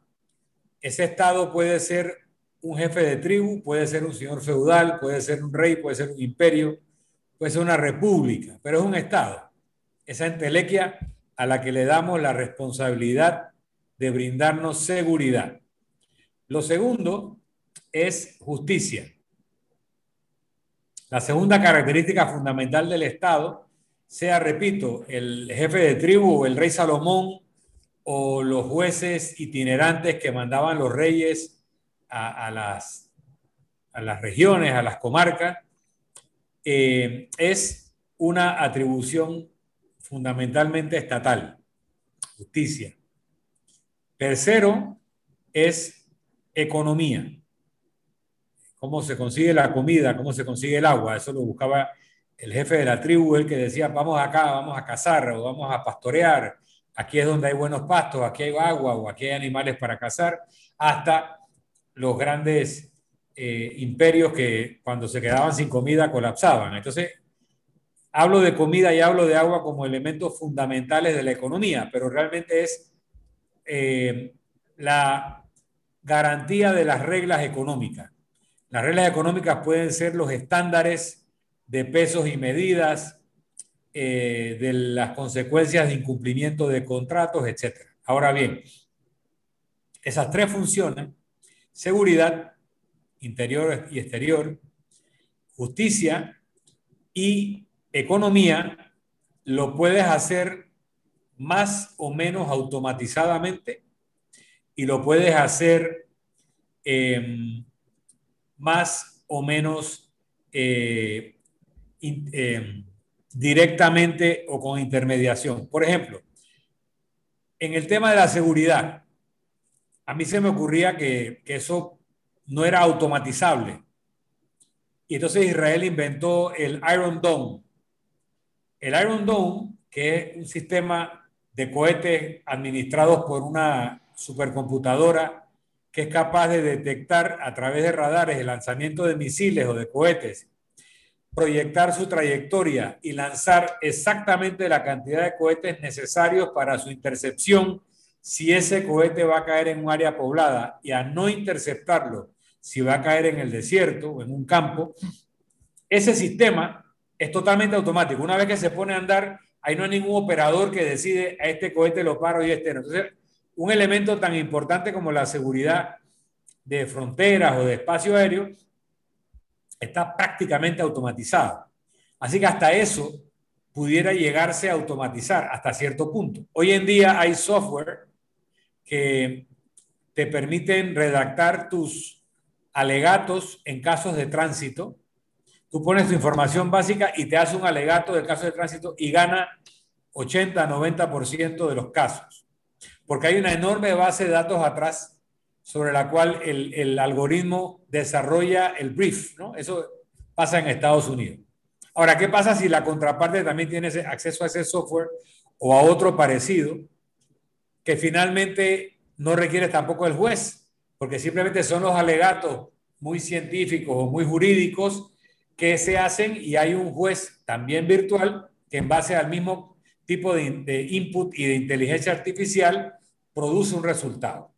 Que no va a haber trabajo para jueces humanos. Sí, sí lo va a haber, pero tal vez no vamos a tener un sistema judicial colapsado que no puede con la carga judicial porque la mayor parte de los casos menores están atendidos por un sistema automatizado construido sobre blockchain, sobre smart contracts y sobre leyes, ¿no? Leyes que, están eh, alimentando al sistema de administración de justicia. Hoy en día hay una computadora que se llama Watson de IBM Watson tiene acceso a prácticamente todos los archivos médicos de salud del mundo. De una forma u otra tiene acceso. Y Watson es capaz de diagnosticar con base a los exámenes que se le hacen al cuerpo de radiografía, tomografía computarizada, examen de sangre, de orina, pero con esa data Watson es capaz de diagnosticar mejor que el mejor clínico. Pero además hay otro robot, ya no es una computadora, es un robot que se llama Da Vinci. Y en Panamá hay Da Vinci, dos o tres médicos moviendo unas palanquitas y mirando a través de unos eh, eh, lentes o, o unas pantallitas, no sé cómo es, ellos te pueden operar. Ahora, ¿cuánto tiempo falta si es que ya no se está haciendo para que conecten a Da Vinci con Watson? Y no solo te diagnostiquen, sino que te puedan hacer una operación quirúrgica muy delicada. Ustedes saben que Tesla y otros, Toyota, etcétera, tienen la tecnología para que los autos se manejen solos. Eso existe. Y lo ponen a andar o no de acuerdo porque están medio en prueba. Pero cuando tú tengas un sistema de tránsito totalmente automatizado, no vas a requerir semáforos, porque el sistema no solamente va a orientar el auto por la ruta necesaria, sino que va a controlar la velocidad de cada uno de los vehículos en la ruta para garantizar de que no se choquen.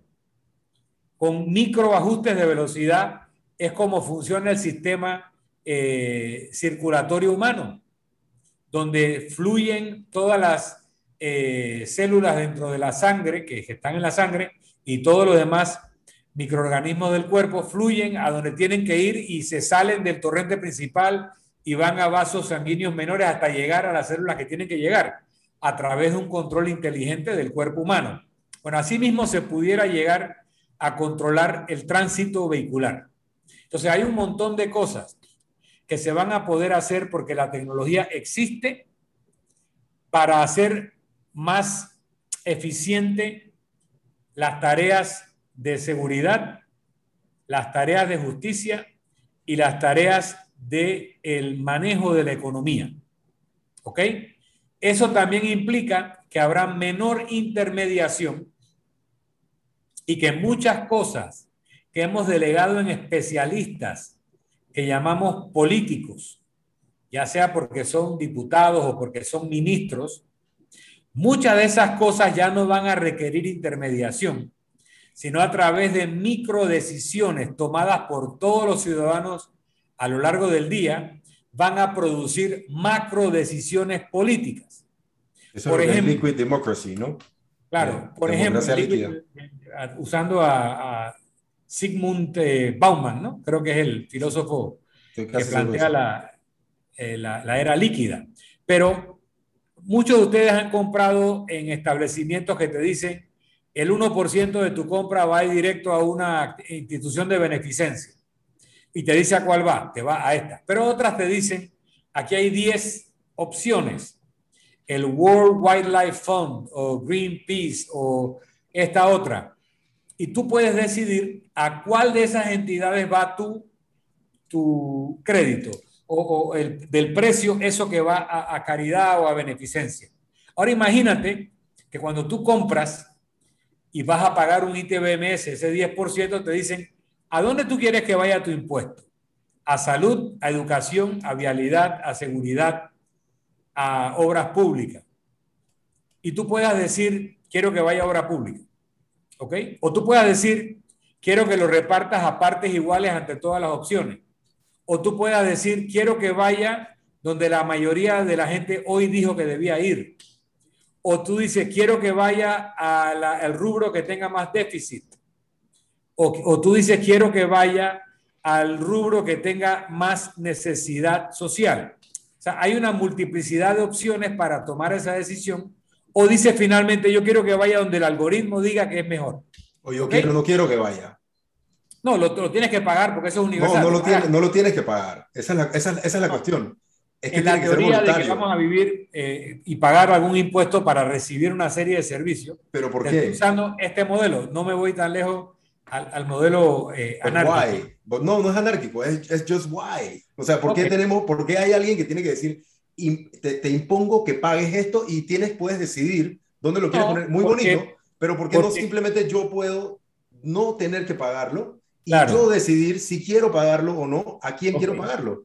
Porque en el modelo social vamos a hacer un contrato y en ese contrato vamos a darnos una serie de servicios, vamos a darnos una renta universal, vamos a darnos luz en las calles, vamos a darnos un sistema que administra el tránsito, eso tiene un costo, y vamos a establecer cómo sufragamos ese costo.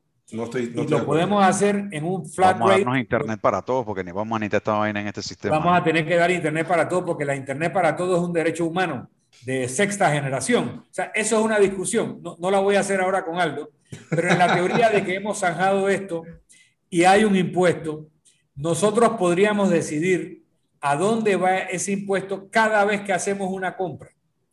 Y si hacemos eso, ¿para qué necesitamos la Comisión de Presupuesto de la Asamblea Nacional? si el presupuesto se va a construir diariamente a través de las micro decisiones de todos los ciudadanos. Entonces, el algoritmo sabe dónde comprar los bates, ¿no? La pregunta es, que, la pregunta es ¿qué, queda? Voy a, otro Punto. voy a otro punto. ¿Cómo se hace una entrada de Wikipedia? Un experto redacta un texto, otros expertos lo critican, lo corrigen, lo contradicen, algunos usuarios hacen observaciones y llega un momento donde ya nadie más hace observaciones, le parece bien.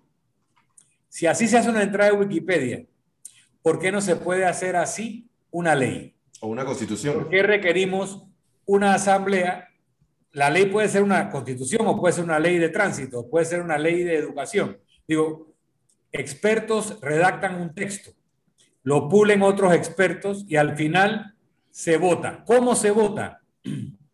En la forma como se hace un juicio de jurados en una forma aleatoria, se convoca a un grupo de personas a que escuchen los argumentos de un caso. El jurado no establece la pena. El jurado solamente dice culpable o inocente. El juez establece la pena. Tú puedes declarar a alguien culpable y la pena puede ser un dólar o un día de prisión porque el juez la dosifica. ¿Ok? O puede ser cadena perpetua o puede ser un millón de dólares en multa, etcétera. Así que el jurado solamente aprueba o rechaza el concepto de culpabilidad o inocencia. Asimismo, podríamos convocar aleatoriamente a ciudadanos a lo largo de los días solo para que decidan una ley. Y todos nos convertimos en legisladores, todos nos convertimos en diputados para una ley. ¿Y cómo nos convocan? De forma aleatoria. En una reunión que puede ser presencial o virtual como esta porque tal vez no requerimos estar en el lugar. Simplemente, Adam, hoy te toca ser legislador, hoy tienes que conectarte aquí a través de este código de Zoom, junto con estas otras 100 personas o 500 personas, van a escuchar los argumentos de los expertos a favor o en contra y van a aprobar o rechazar. Si así podemos hacer las leyes, expertos las redactan y ciudadanos las aprueban o las rechazan, ¿para qué requerimos un parlamento? Y así podemos buscar múltiples ejemplos qué queda? ¿Qué, cuál, es la verdaderamente necesaria? Lo ¿Cuál es la esencial? indispensable que requiera continuidad, pero nuevamente va a existir el poder legislativo, solo que el poder legislativo está ciudadanizado. descentralizado. Ahí estamos de acuerdo. yo, le voy a, plantear algo, algo adicional en, este mismo modelo. ¿Para qué necesitamos entonces Estado-Nación?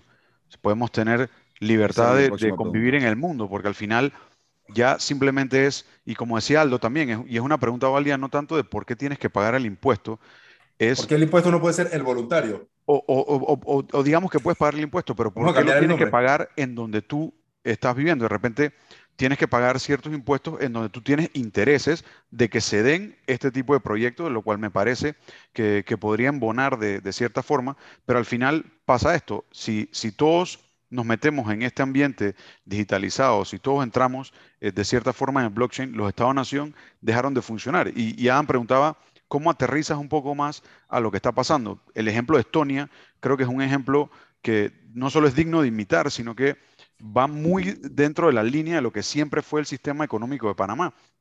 Y creo que pasar nuestro Estado de una manera digital y nuestro sistema financiero volverlo de esta manera abierta realmente a todo el mundo, de una forma transparente, de una forma en donde lo puedes hacer desde tu casa con a cientos de kilómetros, abrir tu cuenta de banco y empezar tu empresa, incluso nacionalizarte o ciudadanizarte, porque creo que no es, nacionalidad, sino solamente la ciudadanía en Estonia, es una forma práctica de transformar nuestro sistema de sociedades anónimas y secreto bancario que ya quedó en el siglo XX al sistema digital para poder darle servicio con nuestro sistema financiero al mundo. O sea, creo que es una, una manera práctica, un ejemplo real que podemos replicar, panameñizar de cierta forma, para empezar en esta tecnología.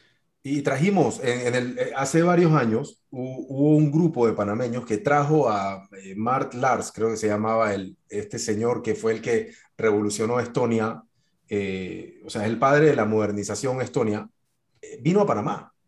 Se, se le trajo se le llevó a, eh, si no me equivoco, fue un grupo de libertarios, se le trajo, se le llevó a varias instituciones del gobierno en los tiempos del gobierno de Martín Torrijos, em, y, y, se trató de emular el, el, proceso que ocurrió, de modernización que ocurrió allá. Obviamente, ellos allá no pueden tener a todo el mundo haciendo filas para, para buscar un bono, porque, o para sacar una licencia, porque allá te mueres de frío. Entonces tuvieron que innovar y tuvieron que buscar la manera de, hacer las cosas online. No he visto ese punto de vista, está bueno. Sí, digo, es la necesidad, es la, la, la, madre de la creatividad, ¿no? Pero mira, yo quería volver a un, a un punto. Antes, antes de cambiar, para contestar lo que decía Milton. Sí. Eh, primero, dos cosas. Yo no creo en, en, el, en la contribución totalmente voluntaria porque hay mucho free rider que se va a montar en los beneficios sociales y no va a aportar su fair share. Ajá. Y por otra parte, porque hay un elemento de solidaridad en donde tenemos que garantizar un mínimo a, la población eh, que no tiene nuestras ventajas iniciales y el, sistema tributario produce e, ese elemento. Lo que pasa es que cuando se vuelve confiscatorio ya entramos en otro plano. Pero, pero, no, me quiero... Eh, ¿Quién lo hace más? ¿Quién, pero la pregunta es quién, quién, quién, qué, dónde hay más. Y estas son dos cosas dos cosas. Bueno, nuevamente. ¿Dónde hay más freeloaders? Hay más freeloaders en el lado de, ok, vamos a ponerlo así. Así como podríamos calcular el, el, el, impacto energético o el consumo energético de los bancos en relación a Bitcoin, que es, una, es, una, es un cálculo que nadie ha hecho, también nos podríamos imaginar eh, quién, dónde, en qué modelo hay más freeloaders. En un sistema donde la gente contribuye voluntariamente y nadie le da nada gratis, simplemente lo que, lo que la gente contribuya o en el sistema donde hay un Estado que te fuerza, que te impone a contribuir y, y, que, y que todo el mundo entonces se quiere montar en, en, el carrito para que los caballos lo lleven gratis. Porque ahí tenemos a todo el aparato estatal. Todo el mundo lo que está votando por un, por un puesto. Pero vas a tener un aparato estatal mucho más ligero. Muchas de las funciones que hoy en día se hacen a cambio de un sueldo se van a hacer por contribución ciudadana y todos los costos también bajarían es una discusión que va mucho más allá del programa de hoy. Solamente te digo, en mi opinión, tiene que haber un sistema tributario equitativo, que para mí es mejor un flat tax que una tributación variable, pero quiero seguir con el concepto que la pregunta es, bueno, ¿y para qué sirve el Estado Nacional? Bueno, hay un libro que se llama eh, Connect, creo que se llama Connectography, que eh, voy a buscar el nombre correcto, donde plantea que realmente el futuro es de las ciudades interconectadas. Eh, lo que van a ver son ciudades. Entonces volvemos al concepto de ciudadanización. Aquí la palabra matriz es ciudadanización. Se ciudadaniza el poder y se ciudadaniza la unidad política a la ciudad. Y lo que va conformando es la red de ciudades, que puede ser una red anseática de ciudades próximas o de ciudades que están distantes, pero que tienen eh, similitudes que las hacen querer compartir un proyecto común. ¿Ok? Entonces, lo interesante de todo esto, que así como fuimos al jefe de tribu que garantizaba seguridad, justicia y economía, y que lo podemos proyectar esas tres funciones básicas del Estado a todos los modelos posteriores, ulteriores del Estado, esto que ustedes están hablando nos lleva a la doctrina del derecho natural. Derecho natural que nace eh, en el medioevo con escritos como los de Tomás de Aquino, pero básicamente en, las, en los prolegómenos de la edad moderna nace con las ideas de la escuela de Salamanca, particularmente del padre Francisco de Vitoria, donde él, él dice, con respecto a la conquista de América, él dice, el, Estado español o la corona española no tiene derecho a conquistar América porque el Papa les haya dado permiso, porque el Papa tiene un poder espiritual, no temporal. Tampoco porque el emperador le haya dado permiso porque el emperador no tiene soberanía sobre un continente desconocido. Lo que justifica que los españoles hayan llegado a América es el derecho natural de la libertad de movimiento, de traslación y de la libertad de comercio. Y también decía entonces que esa libertad de comercio, esa libertad de movimiento como derecho fundamental, es lo que permitía a los españoles europeos llegar a América. Pero aquí en América tenían que respetar a las poblaciones con las que se encontraban como iguales y tenían que establecer reglas equitativas en esa relación económica y de, y de movimiento. Entonces vamos de nuevo.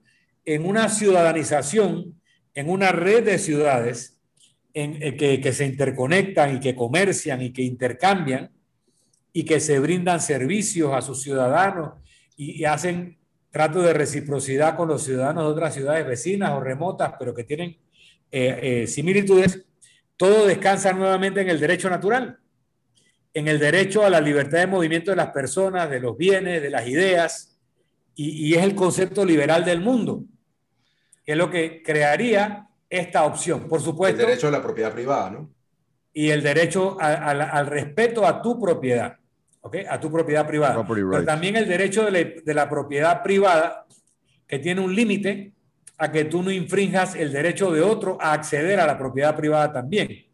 Cuando se dan situaciones monopólicas, oligopólicas, cuando hay posiciones dominantes en los mercados que impiden la libre concurrencia y la libre competencia. Así que ninguna de estas libertades es tan absoluta que le impida a otros ejercer esa libertad.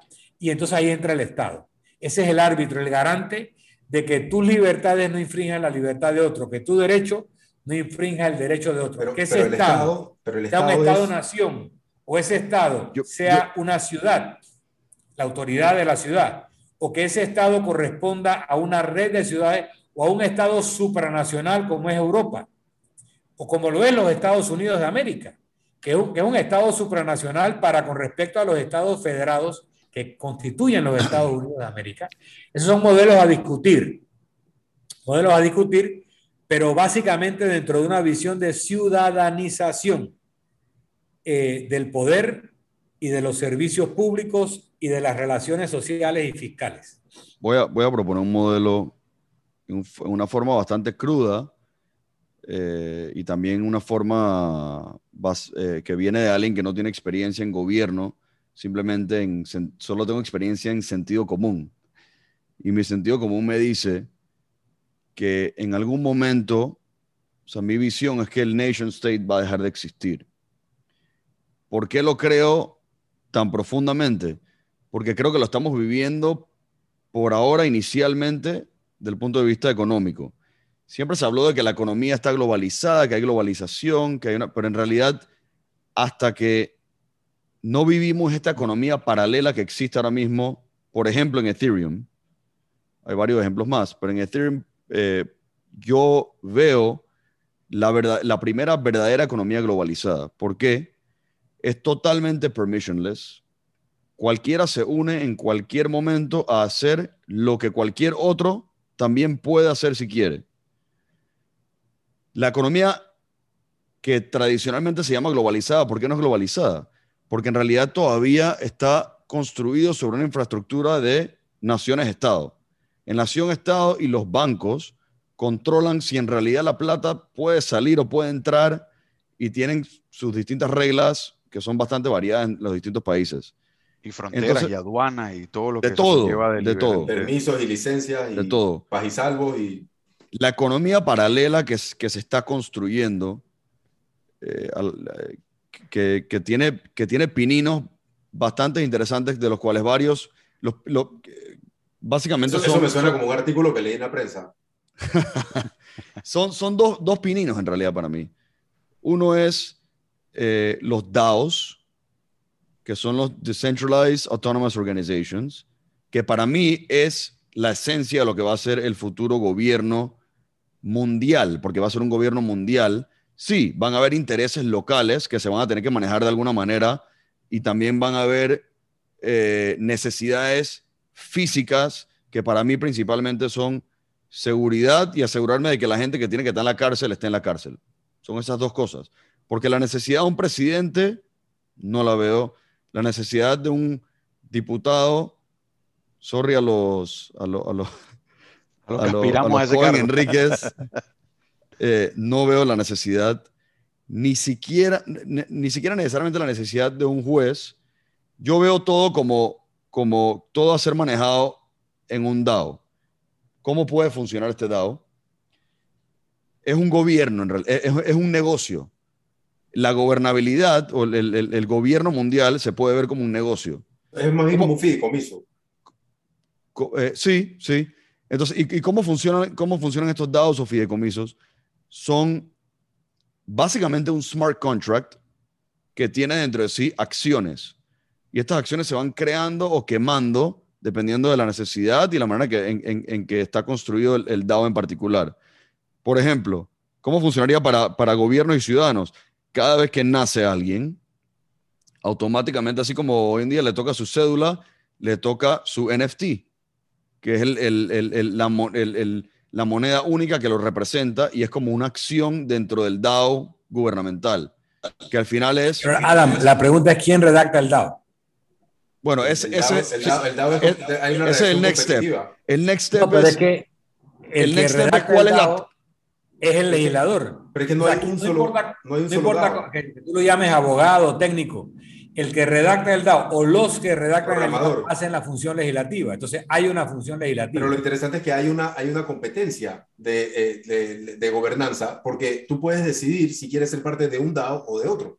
O sea, nadie te fuerza, nadie te dice, ok, porque tú naciste en este país, tú eres parte de este DAO. No, aquí es, mira. Eh, se crean orgánicamente, se van creando orgánicamente. de, Puede ser. Como, los startups. Puede ser. Los partidos, los partidos políticos se crean también orgánicamente. Los partidos políticos fueron agrupaciones de quienes tomaban en qué pop y tú te ibas de un pop a otro igual que las, cómo estaba. O sea, lo mismo, igual que los, estamos evolucionando solamente. Igual que los sindicatos, igual que los sindicatos y los y, las cooperativas. Son movimientos autónomos eh, eh, que, son, que nacen, que, vienen, que son grassroots, ¿no? Y eso es bueno. Ahora imagínate que tú puedas tener un millón de estos y que tú puedas decir cuál es el que tú quieres participar. Eso es donde la cosa se pone pero, pero ahora vamos a pensar, hay un millón o hay cien mil o hay diez, no importa. Un par de ellos son scams. ¿Quién vigila y advierte sobre los scams. Entonces ahí es el Estado. O sea, nuevamente, no importa. No es el Estado, no, para nada. Árbitro, algoritmo. No, la, la población solita, la población orgánicamente, la población orgánicamente va a migrar hacia, hacia los equilibrio, hacia un equilibrio. Pero, mientras migra y le, le, dilapidaron todos sus ahorros, el, el, que invirtió en una criptomoneda y un día el, el, el, eh, el wallet ese desapareció ¿Cuántas, veces, ¿cuántos, intentos necesitó Tomás Alva Edison para llegar al bombillo? ¿Me explico? o sea, it's a work in progress. Nadie dijo que la transición va a ser... Le dieron capital para inventar bombillos. Aquí estamos hablando de que la gente va a necesitar justicia, seguridad, economía. El modelo que tú estás proponiendo tiene que tener un componente de seguridad o no resuelve el problema. Por supuesto. si es simplemente al azar, la ley del más fuerte, la ley de la selva, no es solución. Pero hay, pero, pero, pero, la única seguridad. me gustaría hablar. voy a terminar nada más mi, mi, mi secuencia de ideas y, y, le das con todo, Aldo. Ok. Mi eh, Pero todos guardados y que... ya me imagino. ¿Cuál fue el ah, último punto que mencionaste, tío Milton? La seguridad. La seguridad. Hay alguien que tiene ah, que garantizar la, seguridad. Yo estoy de acuerdo. La, seguridad, la parte física, tiene que ser garantizada. Y para mí esa es la única parte, lo que mencioné al principio, la parte física de seguridad y la parte física de que los malos estén físicamente separados de la población buena, digamos, en, en cárceles o como quieras llamarlo. Esa parte para mí es la, lo único que es realmente necesario. Y nadie dijo que la transición al nuevo modelo va a ser perfecta. Van a haber, va a haber mucho sufrimiento en el camino, van a haber muchos scams, van a haber mucha gente que va a perder todo su wealth en el camino. Como, como pasa en las startups. Como, exactamente. Pero al final, al, final, ¿cómo me, cómo me imagino? Exacto. Este y de muchas salieron buenas. Este DAO, este varios DAOs, cuando la persona nace, se mintea hay, un Oracle, de alguna manera, un Oracle como un Chainlink, por ejemplo, que certifica que esta persona en verdad nació y que le corresponde este token. ¿Ok? O sea, eso, eso es realizable. Una serie de validadores. Es, exacto, validadores. en el blockchain.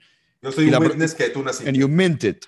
Y cuando una persona muere, that token is burnt, se quema y deja de existir. Entonces, y cada uno de esos tokens te da un voto para delegarlo, en el caso de que si quieres delegarlo, ah, se, va, migrando a estos clusters de personas que se convierten en los legisladores de facto, por decir que son los que van a votar en las leyes, porque yo no voy a, yo no, a, mí no me, a mí no me importa en realidad, o sea, yo no voy a estar metido en, en, legislación y en votando, pero estos DAOs funcionan así, estos DAOs hoy en día los DAOs de los major companies eh, en, en, en, Ethereum, por ejemplo, un Uniswap, un SushiSwap, un Yearn, todos están basados en DAOs, y la gente puede delegar su voto, pueden votar directamente. Y, y, el último punto que voy a tocar es, regresando a la idea de Aldo, de que, bueno, ¿qué tal si es voluntario o qué tal si nadie tiene que dar un impuesto? Y cuando lo dijo yo pensé, bueno, pero eso no es realista porque hay ciertas cosas que son necesidades básicas que se tienen que construir y qué tal si nadie quiere dar nada. Pero en realidad me puse a pensar en el ejemplo de los DAOs, de estos DEXs que, que mencioné antes, de, por ejemplo, un Uniswap. Y los DAOs, eh, el que es accionista en el DAO, que tiene un Unitoken, o puede tener varios tokens para tener varios votos, porque Uniswap es un negocio que genera valor, en el caso de ellos, generan un valor de que dan servicio de, poder hacer trading, trading de, activos digitales. Al generar un valor en su, en su funcionamiento, los tokens que las personas tienen se van valorizando más porque el negocio va creciendo y cada vez va, va, creciendo en volumen, en liquidez y en, y en, funcionalidad. Entonces, yo creo que de repente sí es factible que si somos parte de este DAO, donde tenemos nuestros, diferentes, nuestros tokens, quizás solamente por visualizar el, el, el gobierno mundial o estos mini gobiernos funcionando como negocios y no como gobiernos, donde tienen CEOs y no presidentes, donde tienen una junta directiva y no legisladores, por ejemplo, quizás pueden generar valor por sí, por sí mismos solamente por funcionar y quizás no sea necesario impuestos. Se llaman, se llaman ciudades libres eh, privadas. Eso, así es como se llama. Puedes entrar en freeprivatecities.com. El, el creador de este concepto, aunque este concepto en realidad es como una evolución de la, de la área económica especial, que a su vez es una evolución de la zona franca. Entonces, eh, tienes este, este modelo ha, ha, surgido y está evolucionando eh, ahorita mismo y se está complementando con blockchain. Para que tengan una idea, si lo que quieren hablar es de criptopolítica, ese, ese es el nombre de este podcast, Cryptopolitics. El nombre del podcast, Cripto Latino, pero... Cryptopolitics. Ah, el de este episodio. El episodio. Porque, porque si, si quieren hablar de, de criptopolítica, lo que está ocurriendo ahorita mismo en Roatán es increíble. O sea, en Roatán hay una ciudad nueva, no sé si han escuchado de Próspera, ¿no? Es una ciudad nueva eh, brutal que está eh, los arquitectos son de, Londres, Hadid, Zaha Hadid, creo que es, la, firma de la arquitecta esta famosa. Están haciendo una, un, concepto increíble en, en, Honduras. si me permites, puedo mostrarte alguna de las fotos. Prospera en Roatán, que es un lugar hermoso. Prospera Roatán. Permíteme hacer... Mientras Aldo busca la foto, yo recuerdo en el año 90, 91, estaba en Washington para algo y me metí en un seminario en el Wilson Center. Y entonces estaba hablando un señor que yo no sabía quién era, pero resultó que se llamaba Juan Linz, que es uno de los padres de la ciencia política moderna. Debe haber muerto ya. Entonces yo, muy joven y muy eh, ignorante de mi ignorancia, le digo, bueno, ahora qué va a pasar ahora que ya no van a existir los partidos políticos. Y me dice, mire jovencito, no importa si se llaman sindicato, equipo de fútbol, unión, club, cofradía, si buscan el poder y administran poder, son partidos políticos. Entonces, el modelo que ustedes están hablando de DAO y de CEO y no presidente, llámalo como tú quieras. Si ejerce poder, es política. Si encabeza una organización, se puede llamar CEO, presidente, rey, jefe de tribu, príncipe. Es lo mismo. Le cambiaste el nombre. Si está, está en su cargo porque hay gente que votó por ellos, porque el token votó por ellos, porque hay un mecanismo de ponerlo y quitarlo en base a resultados. Eso es política. Todo lo que tiene que ver con poder es política. Le puedes cambiar el nombre, es un rebranding, pero no necesariamente estás cambiando el modelo. Esa es la única sí, pero hay, una, pero, hay, pero, hay pero hay una diferencia grande entre ese concepto y este. Por ejemplo, el, el, concepto de Free Private Cities o ciudades libres y privadas es un concepto que, donde se utiliza la gobernanza de manera contractual. Entonces, lo que tú estás haciendo es contratando con una empresa que tiene una concesión o una administración de un territorio o una jurisdicción autónoma.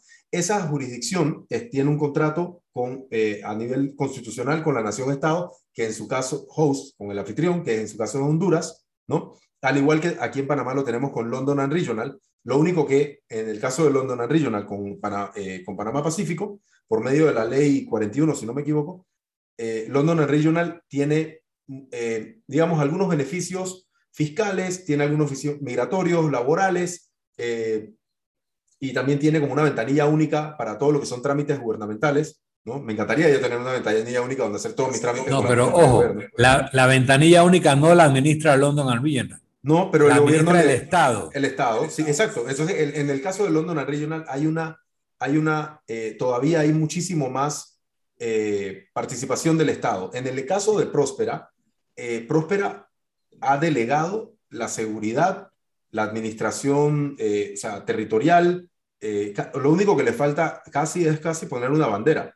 O sea, mira lo que están haciendo con, la firma Zaha Hadid. Están haciendo una, un diseño increíble, pero lo más interesante no es el diseño arquitectónico físico, sino el diseño de gobernanza donde tú estás haciendo un contrato, tú vas a tener, para poder vivir ahí, vas a tener que pagar un fee, no es un impuesto, no es sobre tus ganancias, o sea, vas a tener que pagar un fee, eh, eh, no sé cuánto serán, no sé, 5 mil dólares anuales, 1.500 dólares anuales, algo así, es como si fuera un club, ¿verdad?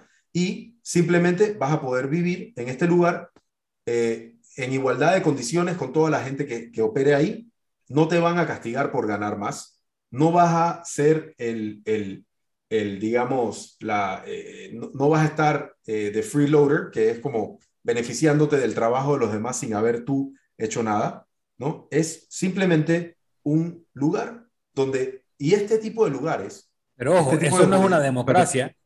no, no es una democracia. Pero yo, yo quiero, no hacerte una pregunta. no es una democracia, es una alternativa a la democracia. ¿Qué, ¿Qué, diferencia hace esto de la ley de propiedad horizontal? O sea, ahorita mismo tú en tu PH pagas un fee, todo es igual, eh, no te van a imponer nada. Si hay que remodelar algo distinto, eh, todos tienen que pagar una cuota extraordinaria para, para, hacerlo en base a lo, que, a lo que considera y delegas la seguridad afuera del PH eh, a, las, a, la, a, la, al Estado. O sea, en, este caso, ellos que tienen completamente autonomía de no pagar impuestos al Estado de Honduras. Eh, sí, totalmente. completamente libertad. O sea, vives en, 100%. ellos, ¿Y qué pasa si alguien viene y ataca esa isla? Bueno, ellos tienen su seguridad privada. Ellos han delegado, ellos le han dicho al gobierno de Honduras, no necesito de tu policía, no necesito de tu ejército, nosotros vamos a tener nuestra, o le dice al Estado de Honduras, yo te pago porque me des cierta seguridad y yo te pago cierta cantidad de dólares al año, al igual que eh, una concesión lo hace aquí en Panamá con el Estado, un contrato ley, pero aquí es un contrato ley a nivel constitucional con, con, el, con el, gobierno de Honduras. y Aldo, Aldo, Aldo. Eh, hay una cosa que se llama la ley de hierro de las oligarquías, eh, de Robert Michels, en un libro que se llama Los partidos políticos siglo XIX, y no ha cambiado. La ley de hierro de las oligarquías dice que toda organización, todo liderazgo de una organización, en el tiempo va a dedicar más esfuerzo en mantenerse en el poder que cumplir los propósitos para los cuales fue electo, en ese liderazgo. Y eso puede pasar en un equipo de fútbol como puede pasar en un país.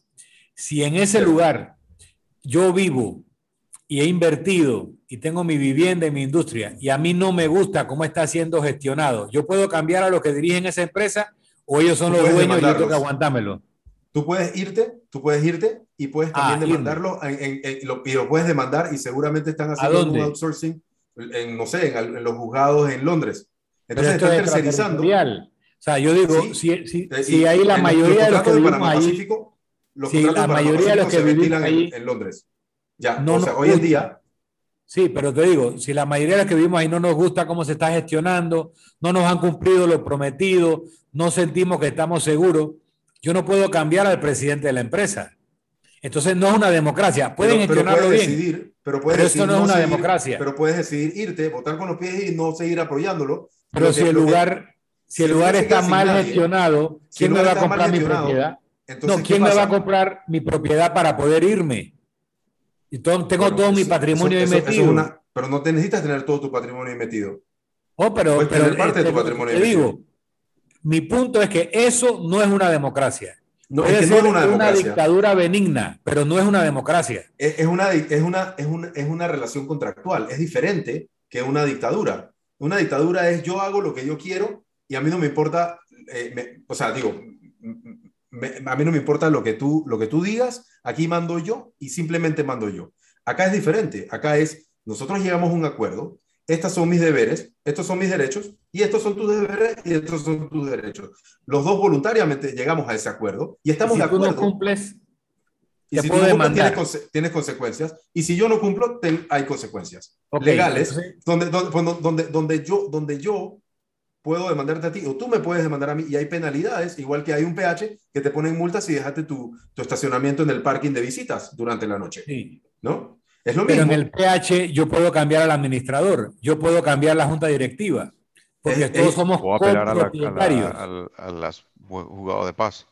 No conozco lo suficiente sobre este modelo para poderles decir cómo funcionaría en cada uno de los casos en donde hay disputas, pero lo que sí les puedo decir es que este tipo de modelo de, de, de jurisdicciones autónomas independientes que se están emergiendo, están popping up alrededor del mundo van a empezar a ser una, ya están comenzando a ser una alternativa a las naciones-estados a las que estamos nosotros acostumbrados, que, por ejemplo, donde a mí algo no me gusta, eh, yo no puedo demandar a nadie porque el Estado siempre vota a su favor. Por ejemplo, ahorita mismo hubo demanda de inconstitucionalidad por, la, por, la, por el encierro eh, domiciliario a todo mundo y se fueron, ah, hubo varias eh, demandas presentadas en la Corte y la Corte se demoró un año en fallar y fallaron en contra del, o sea, they, dismissed it totally, lo que es un, casi como una, un garnatón en la cara de parte de la Corte Suprema hacia la ciudadanía. Entonces, ellos no se deben porque saben que su salario lo tienen asegurado, porque siguen endeudándonos a, eh, eh, y, beneficiándose para poder seguir montados en el carrito a, a costa de nosotros. Ellos no nos dan los servicios, por ejemplo, yo quería hacer una pregunta. ¿Qué servicio en Panamá hoy en día funciona eficientemente? ¿Qué servicio gubernamental? ¿Cuál? O sea, ¿hay alguno? La licencia en el Certracen. La licencia del Certracen es una empresa privada. Pasaporte, pasaporte funciona bien. Pasaporte, funciona bien. Esa es una. ¿Cuál más? No, no hay muchas, pero no hay, ninguna más. E-, yo ese, no es el tema. No, Entonces, Aldo, yo no te estoy diciendo que el modelo actual funciona bien. Si toda esta discusión ha sido cómo va a modificarse, pero por supuesto. esta idea de ciudades privatizadas, vamos a reconocer lo que es. Esto no es una democracia, es una empresa. Estamos de acuerdo. de los dueños del proyecto si a mí no me gusta algo, lo, mejor que me puede pasar es que voy a sacar una indemnización después de X tiempo litigando, pero mientras sigo viviendo allá adentro, es como los trabajadores de la Chiriquilan Company en los tiempos de la mamita Unai, donde ella te daba casa, escuela, centro de salud, muy bien, pero el día que te votaban te quedabas sin casa, sin escuela y sin nada, porque tú eras parte de su entorno. El control político de donde tú vivías era absoluto. Entonces tú no te este quejabas. aquí. Este no es el caso aquí. hay, una cosa... porque, porque ibas a perderlo todo. Pero este no es el caso aquí. Aquí, aquí, aquí hay cámaras que Aldo está tocando que a mí sí me parece interesante ver, y ya no desde un punto de vista con el tema de Roatán, sino en general. O sea, al final el mundo se está moviendo hacia empresas inmensas que ya tienen más poder que muchos países. Entonces, como, Elon Musk acaba de anunciar una ciudad. Alphabet, como, como Facebook, o sea, you name it, o sea, vas a empezar a tener. Y como, y como DAOs, y como DAOs que controlan empresas inmensas. Son alternativas. Y, en efecto, el modelo vas a empezar a, moverte. Pero la pregunta, la pregunta es: al final, y era uno de los temas que, que yo tocaba al principio de la, de, de la conversación, es todos estamos listos para el nivel de responsabilidad que vamos a tener que tener ante esta realidad. y, obviamente a la hora de, decir mis derechos, a todo el mundo nos encanta que esta vaina funcione como relojito suizo, pues son mis derechos. Pero a la hora de tener las responsabilidades que conlleva este pacto social y de cumplirlas todas como reloj suizo, quiere decir que no te vas a cruzar una calle que no estés caminando en la cebra, no importa si la cebra está a un kilómetro de, de distancia, quiere decir que no te vas a volar una luz roja, quiere decir que vas a pagar tus impuestos, si es que hay impuestos, de manera constante. Quiere decir que vas a respetar todas las leyes, que vas a conocerlas, porque también hay otro tema, no necesariamente conoces todas las leyes que tiene. Entonces, la pregunta que, yo me llevo aquí es, a nivel de educación, ¿estamos listos para pasar a esto? Yo creería que necesitamos, como, como mencionaron antes, este sistema en donde vamos tropezándonos y, levantándonos para poder llegar a esto. No podemos hacerlo a rajatabla ni, ni meterlo ya como algo que está preestablecido porque como seres humanos nos va a faltar romper esa rutina que tenemos en este momento, lograr entender cómo funciona esto correctamente para poder llevarlo a cabo. No importa qué tan buena voluntad tengas de, hacerlo, es difícil poder cumplir todas las reglas todo el tiempo ya de tu parte responsable. Es muy fácil pedir que las reglas se cumplan para uno todo el tiempo, pero a nivel que, de responsabilidad es importante entender cómo sería esta transición. Yo creo que las, personas se van, a hacer responsables las personas mediante, y eso se me acaba de ocurrir, no sé, me parece una, una, solución, una solución válida, que las personas se van a tener que hacer responsables porque van a ver estos validadores externos, estos oracles, que validan si las personas están cumpliendo o no cumpliendo, y al no cumplir te penalizan. igualito, que, igualito que Proof of Stake, que el modelo de Proof of Stake, que es la, nueva alternativa a Proof of Work que está pasando en Ethereum. Tú eres un validador o tú eres un, ente dentro del ecosistema. Si tú no estás haciendo tu trabajo bien, hay, hay otros validadores. La red misma te autopenaliza. Entonces, y, lo, lo, interesante es que there's nothing you can do about it, pero también no hay manera que puedan abusar de ti. O sea, porque está code is law y está prescrito cómo te van a penalizar si no cumples las condiciones que tienen que, que, cumplir. Y al final, esas leyes y esos cambios y cómo cambia el código también está determinado por un DAO.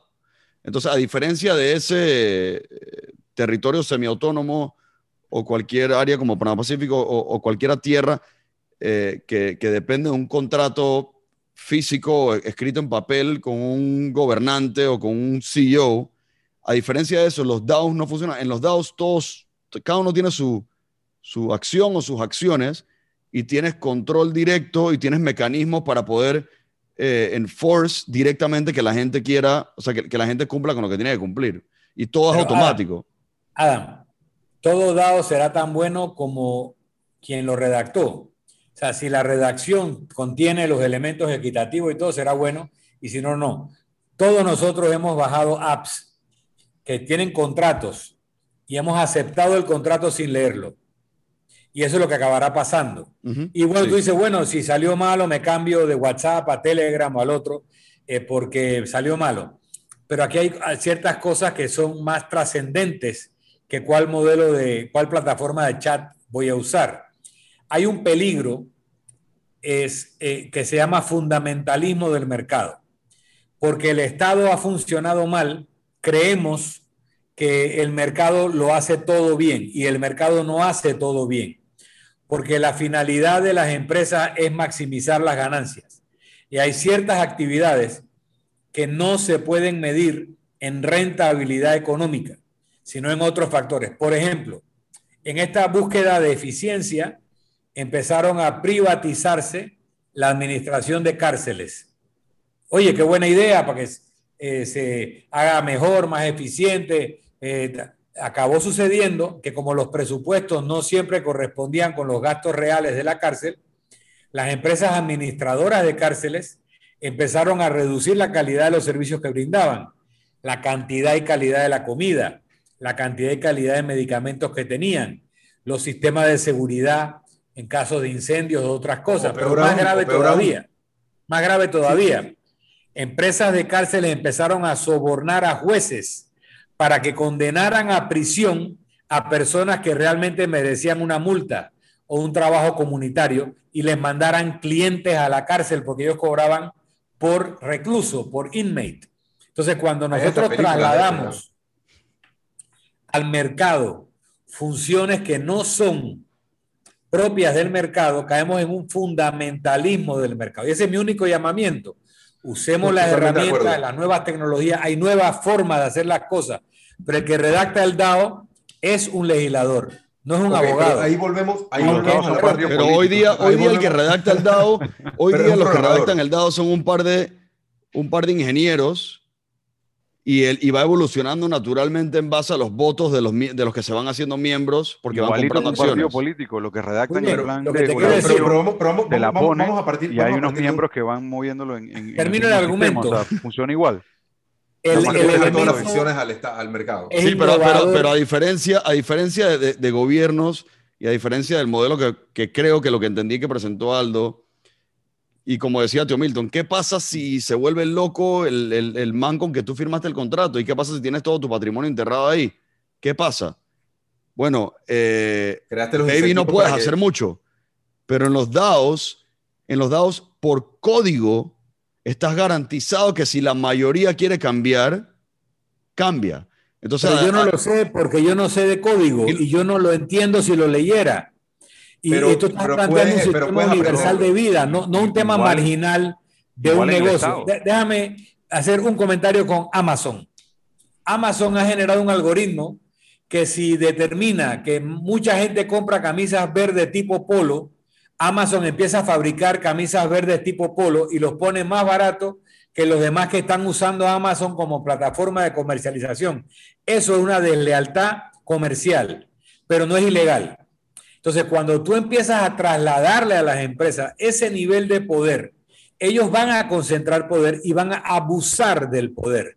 Entonces, eh, tiene que intervenir un ente externo que se llama Estado y le prohíbe a Amazon hacer las dos cosas. O tú eres una plataforma comercial o tú produces productos, pero no puedes hacer las dos cosas. mi punto es, ojo, pues usemos estas herramientas, pero no nos volvamos eh, absolutistas del mercado. Eso, eso, eso lo entiendo, eso lo entiendo, ese punto de vista lo entiendo, pero en realidad el, eh, aquí yo creo que, el, de nuevo, el elefante más grande que podemos ver aquí es que el Estado supuestamente está ahí en esta, dentro de, este, dentro de este, este esta visión, ¿no? El Estado está ahí para romper monopolios, pero, pero lo que estamos hablando aquí es que el Estado es el monopolio más grande que existe y que la gente está buscando alternativas a ese monopolio. O sea, ¿por qué yo solamente puedo tener la Lotería Nacional de Beneficencia? ¿Por qué no puedo tener varias loterías? ¿No? Ah, no, eso es un, derecho que se, el está, ¿por qué, no, ¿por qué nada más puedo tener esta moneda? ¿Por qué no puedo tener varias monedas? ¿Por qué no puedo crear yo mi moneda? ¿Qué es lo que está pasando ahora? ¿Y por qué Amazon no puede apalancarse de su data para volverse más eficiente, en el precio de las camisas más gustadas? Why not? Porque, porque, no, porque la cosa es que nadie puede competir con Amazon ahí. No, es que eso no tiene nada de malo. Eso no tiene nada. Claro que tiene de malo, porque eso destruye el mercado. En la medida que Amazon impida la libre concurrencia o tenga competencia desleal, además esa data realmente no es de Amazon, es de todos los usuarios. Entonces ahí lo que hace es, no es el Estado el que tiene que intervenir para romper ese, ese, ese, ese, ese función. el usuario. Ahí es, no, eh, ahí es, la, es, es el mercado que tiene que venir. Bueno, el mercado, el conjunto de usuarios. Con, exacto, con una mejor Pero tú sabes perfectamente, Aldo, pero con una, mejor opción que Amazon. Pero tú sabes perfectamente, Aldo, que llega un momento donde el control del mercado es tan fuerte como, por ejemplo, Twitter. Twitter se ha dado el lujo de sacar de Twitter a un presidente de los Estados Unidos. Estamos de acuerdo. Totalmente, 100%. ¿Por qué Twitter va a tener derecho sobre la libertad de expresión? Por más barbaridades que haya dicho Trump. a lo sumo tiene que haber un board de gente independiente que puede definir cuando tú estás abusando de tu derecho a la libertad de expresión. Pero no es posible que el dueño de Twitter decida quién habla y quién no en una plataforma que se construyó como un espacio de libre expresión. Es un fraude a la libre expresión cuando tú prometes una cosa. Pero no es una, pero, no es una pero Twitter no se, de libre expresión. Twitter no se maneja como un DAO, es una empresa y tiene derecho. Si, si Twitter fuera un DAO, los usuarios podrían entre ellos escoger votar a Trump o no votar a Trump. Pero la realidad es que no, la realidad es que no es un DAO. Aquí, aquí ¿sabes cuál fue el, realmente el problema? Fue que Trump no leyó los términos y condiciones, puso accept y se lo llevó a Twitter por los cachos. Exacto, es que te lo voy a poner así. Aquí el problema no es que Twitter no, no, no esté haciendo algo que no puede hacer. Esto es como que Twitter es como que yo invito a la sala de mi casa o a esta, te lo voy a poner de otra manera. Esta sala donde estamos nosotros ahorita mismo en, esta, en este Zoom tiene unas reglas. Zoom tiene unas reglas y el, el host de esta reunión en la que estamos nosotros ahorita mismo es el dictador de esta, en este caso sería Adam, ¿no? Que tú eres el host, o, soy yo ahora. ¿Quién es el dictador? Ahora yo soy el que digo, dictador. Yo, ah, yo estoy dictador. Mira, mira esto, espérate. A ver, mute. A ver, acabo de poner a mute a Milton padre, Milton hijo y a Adam. Ahora soy yo el único que puede hablar. Ahora les quité a todos su libertad de expresión. Hablen para Ah, no, no, nada. No pueden. Ya, porque soy. Ya, ahora sí. Ah, lo quitaste. porque yo soy ahora el. Espérate, a ver, a ver. Haz tu Ahora sí. Ahora sí. Ok. no, pero nuevamente, si queremos una sociedad de libertad, no podemos construir una alternativa dictatorial porque es más eficiente. No necesariamente, porque aquí lo que pasa es esto. Nosotros aquí tenemos en este momento una dictadura de este salón, de esta sala, donde nosotros decimos quién puede participar, quién no. Es más, si alguien se va a meter ahorita, yo puedo decir esa persona sí, esa persona no. Eso es Twitter. Ahora, lo que se habla en esta sala, si esto se publica, ¿ok? Debería ser eh, prosecuted, ¿ok? Como cualquier eh, medio es prosecuted cuando dice una mentira. O sea que a Twitter el problema es este. Twitter se escuda en, la libertad de expresión cuando, cuando quiere dirimirse o cuando quiere eh, librarse de cualquier sanción por esa libertad de expresión. Pero cuando se trata, pero, pero trata el, el, medio como un medio privado. Entonces, ¿qué pasa? Tú no puedes tener, eh, you cannot have your cake and eat it too. Tú no puedes tener las dos cosas, los, los dos beneficios. El, el, poder de decir qué se dice y qué no, y también, y también poder decir, tener la inmunidad cuando algo de lo que se dice no te gusta, eh, no, cuando no, no es legal o cuando puede ser prosecuted al respecto. cuando se convierte cuando se convierte cualquiera de estas plataformas en un medio público, sea de expresión de ideas o de venta de productos, tú no puedes usar ese poder para distorsionar el espacio de libertad, porque es una deslealtad con los suscriptores. Y ojo, es mentira que son gratis, porque ellos están minando la información que nosotros producimos y están vendiendo esa información muchas veces sin decirnos. tú puedes no usar, tú puedes dejar de usar Twitter cuando tú quieras. Sí. La gente puede dejar de usar Twitter cuando, ellos quieran, así como pueden dejar de usar Amazon cuando y te registraste voluntariamente. Pero, pero toda la data que yo produje en Amazon debe ser mía, porque es mía. Es mi información. te estaban dando un servicio. de mi data. Te, estaban dando un servicio gratuito. No, mentira. Estaban lucrando con mi data y el servicio de cuesta menos que lo que le sacaban a mi data, si no, no serían un negocio.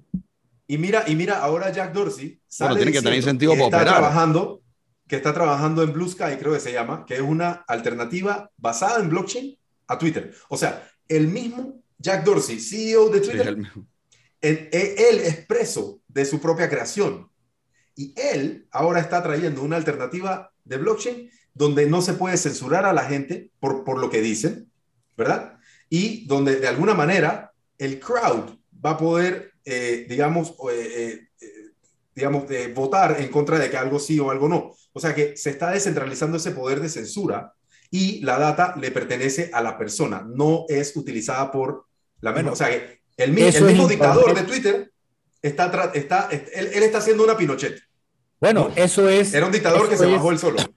Eso es Internet, creo que ahora le dicen 2.0 o 3.0, que es la plataforma es propiedad del creador, de los financistas y de los usuarios. Y todo dinero que produzca esa data que yo aporto, a mí me revierte una parte, como si fuera una cooperativa. Entonces sí podemos estar hablando de un gobierno mediante un DAO de esa plataforma y de que esa plataforma puede tener ciertas normas y puede tener ciertas restricciones y que la, la masa de usuarios puede tomar decisiones. Eso es un DAO. Hacia allá tenemos que ir. Pero el modelo actual, donde Jeff Bezos puede competir deslealmente con una posición dominante en el mercado que él creó, no es equitativo. Digo, el, el, Ya Bezos no puede. ¿Ah? Hay varios negocios. Ya Bezos no puede. Hay varios negocios. monopolio. Hay varios negocios como Amazon. Ya no es CEO. No, pero sigue siendo executive chairman hay varios negocios que están que, que no son Amazon, pero que son como Amazon en sus rubros, que están siendo disrupted por eh, negocios que, están, que, son que no son negocios, son smart contracts. Están siendo actualmente disrupted. ¿Cuál es el problema? Que Amazon maneja un factor físico, pero también, también maneja un factor, el network effect se migra, yo siento, cuando tienes algo mejor, cuando tienes algo como lo que están proponiendo. Pero el problema es que Amazon es difícil de tumbar hasta por un block, un smart contract, porque Amazon tiene un aspecto físico súper importante. Tiene estos centros de distribución y tiene un manejo físico de la carga y una optimización física. Y por eso es que, es que el, el modelo de Amazon o Amazon como entidad dominante va a ser muy difícil de tumbar. Y yo Pero eventualmente alguien lo va a tumbar. Yo creo, Cuando digo alguien, un, smart contract lo va a tumbar. Yo quisiera, yo quisiera como acotar con, con un, como ir buscando un, closure con, y volviendo al inicio de toda esta conversación como para circle back, ¿no? Eh, hubo un, un, par de cosas que, que, Milton Hijo dijo eh, sobre la educación y, también eh, Tío Milton dijo sobre yo no sé leer un smart contract, yo dependo de otro para que me diga. hablamos también de otros temas donde los abogados son hoy en día los que, digamos, digámoslo así, son como los los hackers de, este, del, código eh, legal o, todos los códigos, ¿no? Código laboral, código eh, penal, código civil, código tributario, etcétera, ¿no? Eh, todos estos códigos son los, los, códigos que nos rigen hoy como sociedad. Entonces tenemos los legisladores, que son los que, digámoslo así, son como los programadores, como los padres programadores de este código, los que que son los que dicen qué, qué, qué, qué, líneas del código se quedan y cuáles se van. Y eso es lo que se la pasan haciendo. Son, son como programadores, perdón, o sea, estoy hablando de los legisladores. Entonces son como los programas, esos códigos que son los que nos los que nos regulan nuestra interacción como sociedad hoy en día, están siendo reemplazados por códigos informáticos. Y, y los abogados, tú ves que antes todo el mundo quería ser abogado porque yo creo que Tío Milton es abogado, ¿no? Aparte de ser periodista.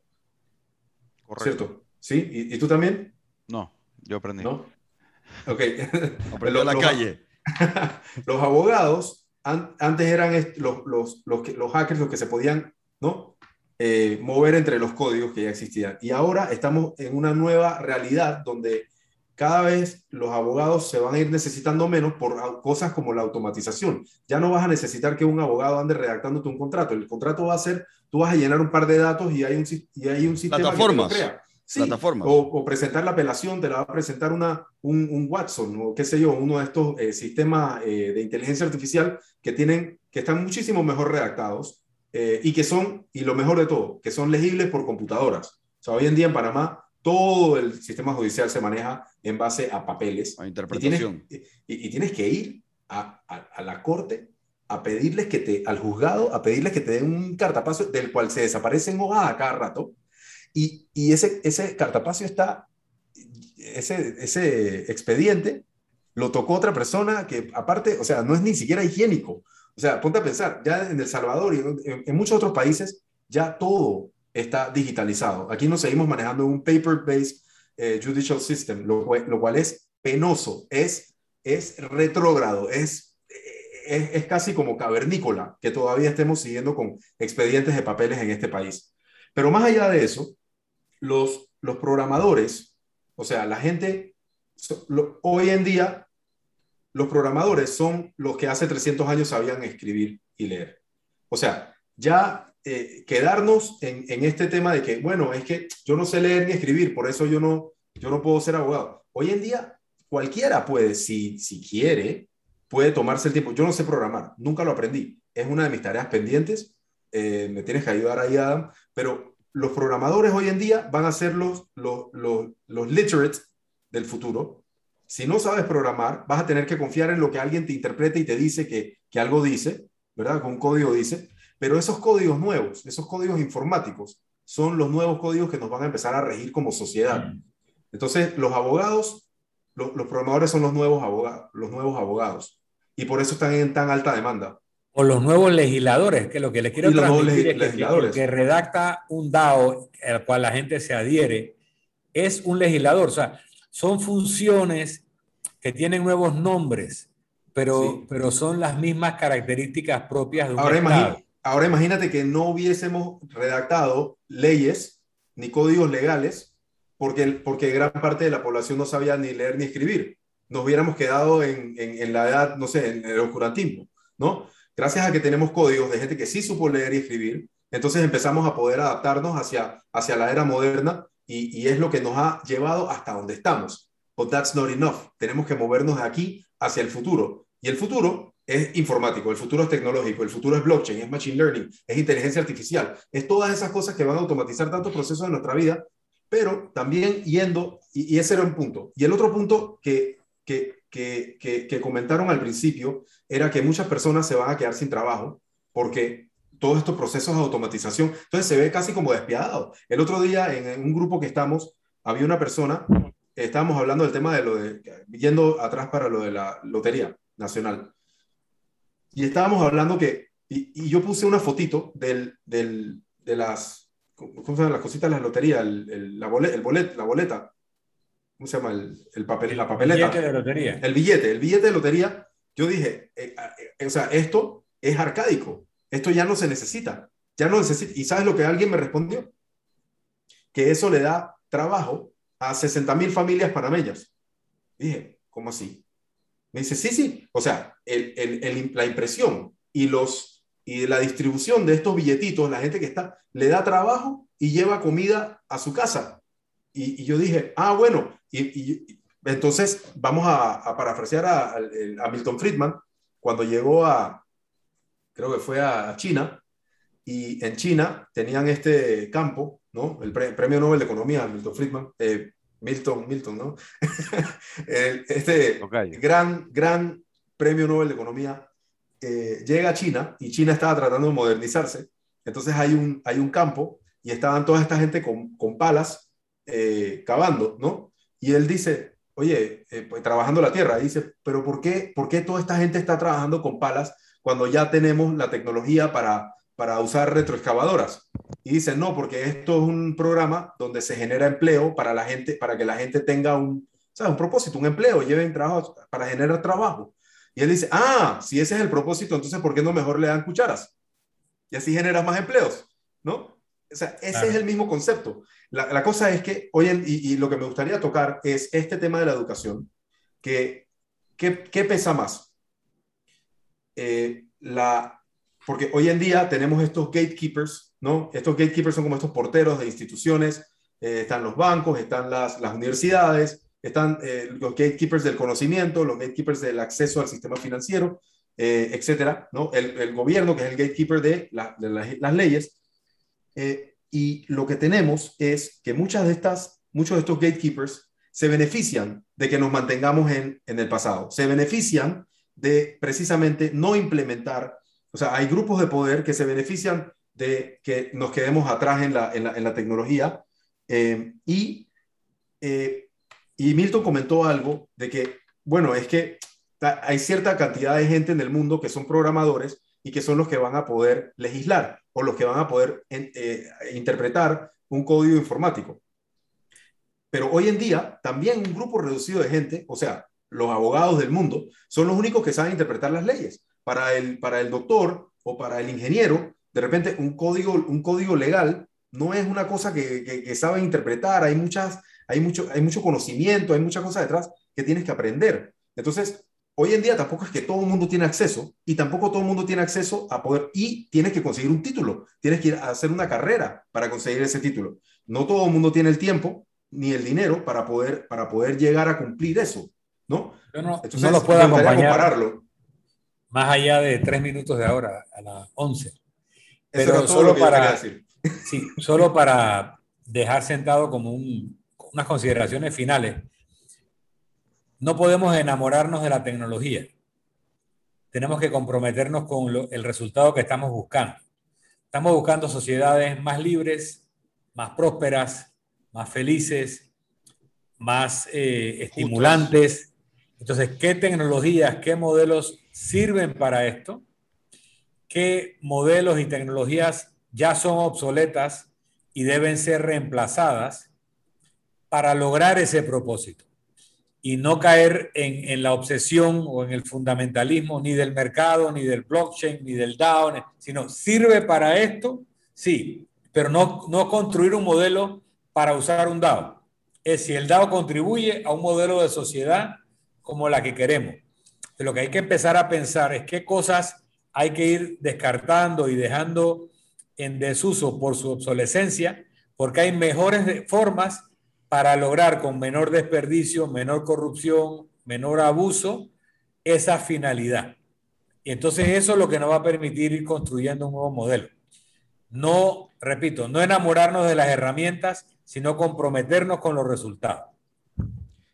La, pregunta es, ¿va a haber lo que, lo que voy a, nombrar, a bautizar, un Event Horizon?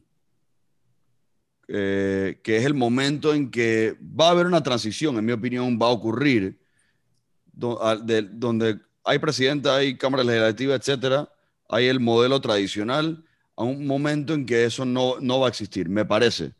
Mi pregunta es, ¿cuál es el camino a esa transición?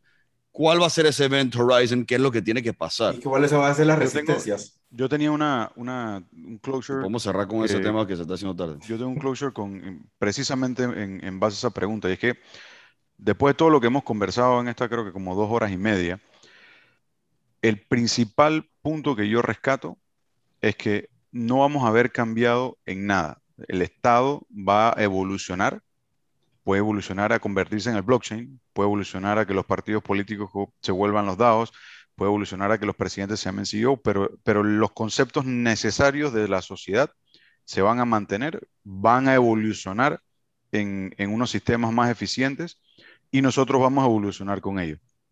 En esa evolución va a pasar muchísimo más rápido que las evoluciones que, fueron sus, precedores, sus antecesores. Precursores. Sus precursores. Llámese el cambio de monarquía a, a, sistema republicano, etc. Este, este cambio va a ser mucho más rápido y lo que yo sí quiero dejar como punto importantísimo en esta revolución es que el trabajo de evangelización de esta tecnología es importantísimo porque cuando este cambio se dé, va a quedar un montón de gente rezagada al no conocerlo y ya va a ser abismal la diferencia entre quienes sí se montaron en su momento y quienes se quedaron atrás y probablemente va a ser el mismo escenario que hablamos de Amazon en donde es muy difícil que alguien tumbe a Amazon porque ya está demasiado metido ahí y va a ser muy difícil que esas personas que quedaron rezagadas logren entrar. Entonces, antes de poder hacer esa transición para poder hacerla lo más humana posible, para poder hacerla lo más inclusive posible, para poder hacerla lo más democrática posible, que son todos los valores que Satoshi Nakamoto tenía a la hora de crear Bitcoin, de descentralizar y hacer que la gente pueda tener ese poder, debes tomar en cuenta cómo evangelizar antes de saltar en el patín. yo creo, que, yo creo que Milton, eso es súper, súper, súper importante, pero yo creo que es inevitable que, así como los primeros que llegaron a, a New York compraron la tierra en Manhattan, y hoy en día eh, varias generaciones después de ellos más nunca van a tener que trabajar, básicamente, gracias a que ellos tuvieron esa suerte. Eso va a ocurrir inevitablemente en el blockchain, eh, pero en, formato digital. Eh, pero esperemos que, y para cerrar, esperemos que cuando ya quede establecido el nuevo sistema o haya ocurrido ya ese Event Horizon de la manera que sea que va a ocurrir, sea más justo, más inclusivo definitivamente y haya como ese universal eh, standard of living básico que todo el mundo va a tener. Y como dijo Tío Milton, algunos van a tener, creo que fue Tío Milton que dijo que, que va a haber como este nivel base que es, ok, esto es suficiente para vivir y para estar bien. Y más allá, eh, ya es lo que cada uno puede lograr. Y dentro de lo que cada uno puede lograr y ese diferencial, va a ver quién llegó antes y quién fue evangelizado antes y quién pudo llegar a Manhattan antes. O sea, yo así yo, así yo veo Muchas gracias. Buenas noches. Muchísimas gracias, Milton. Muchos saludos. igual.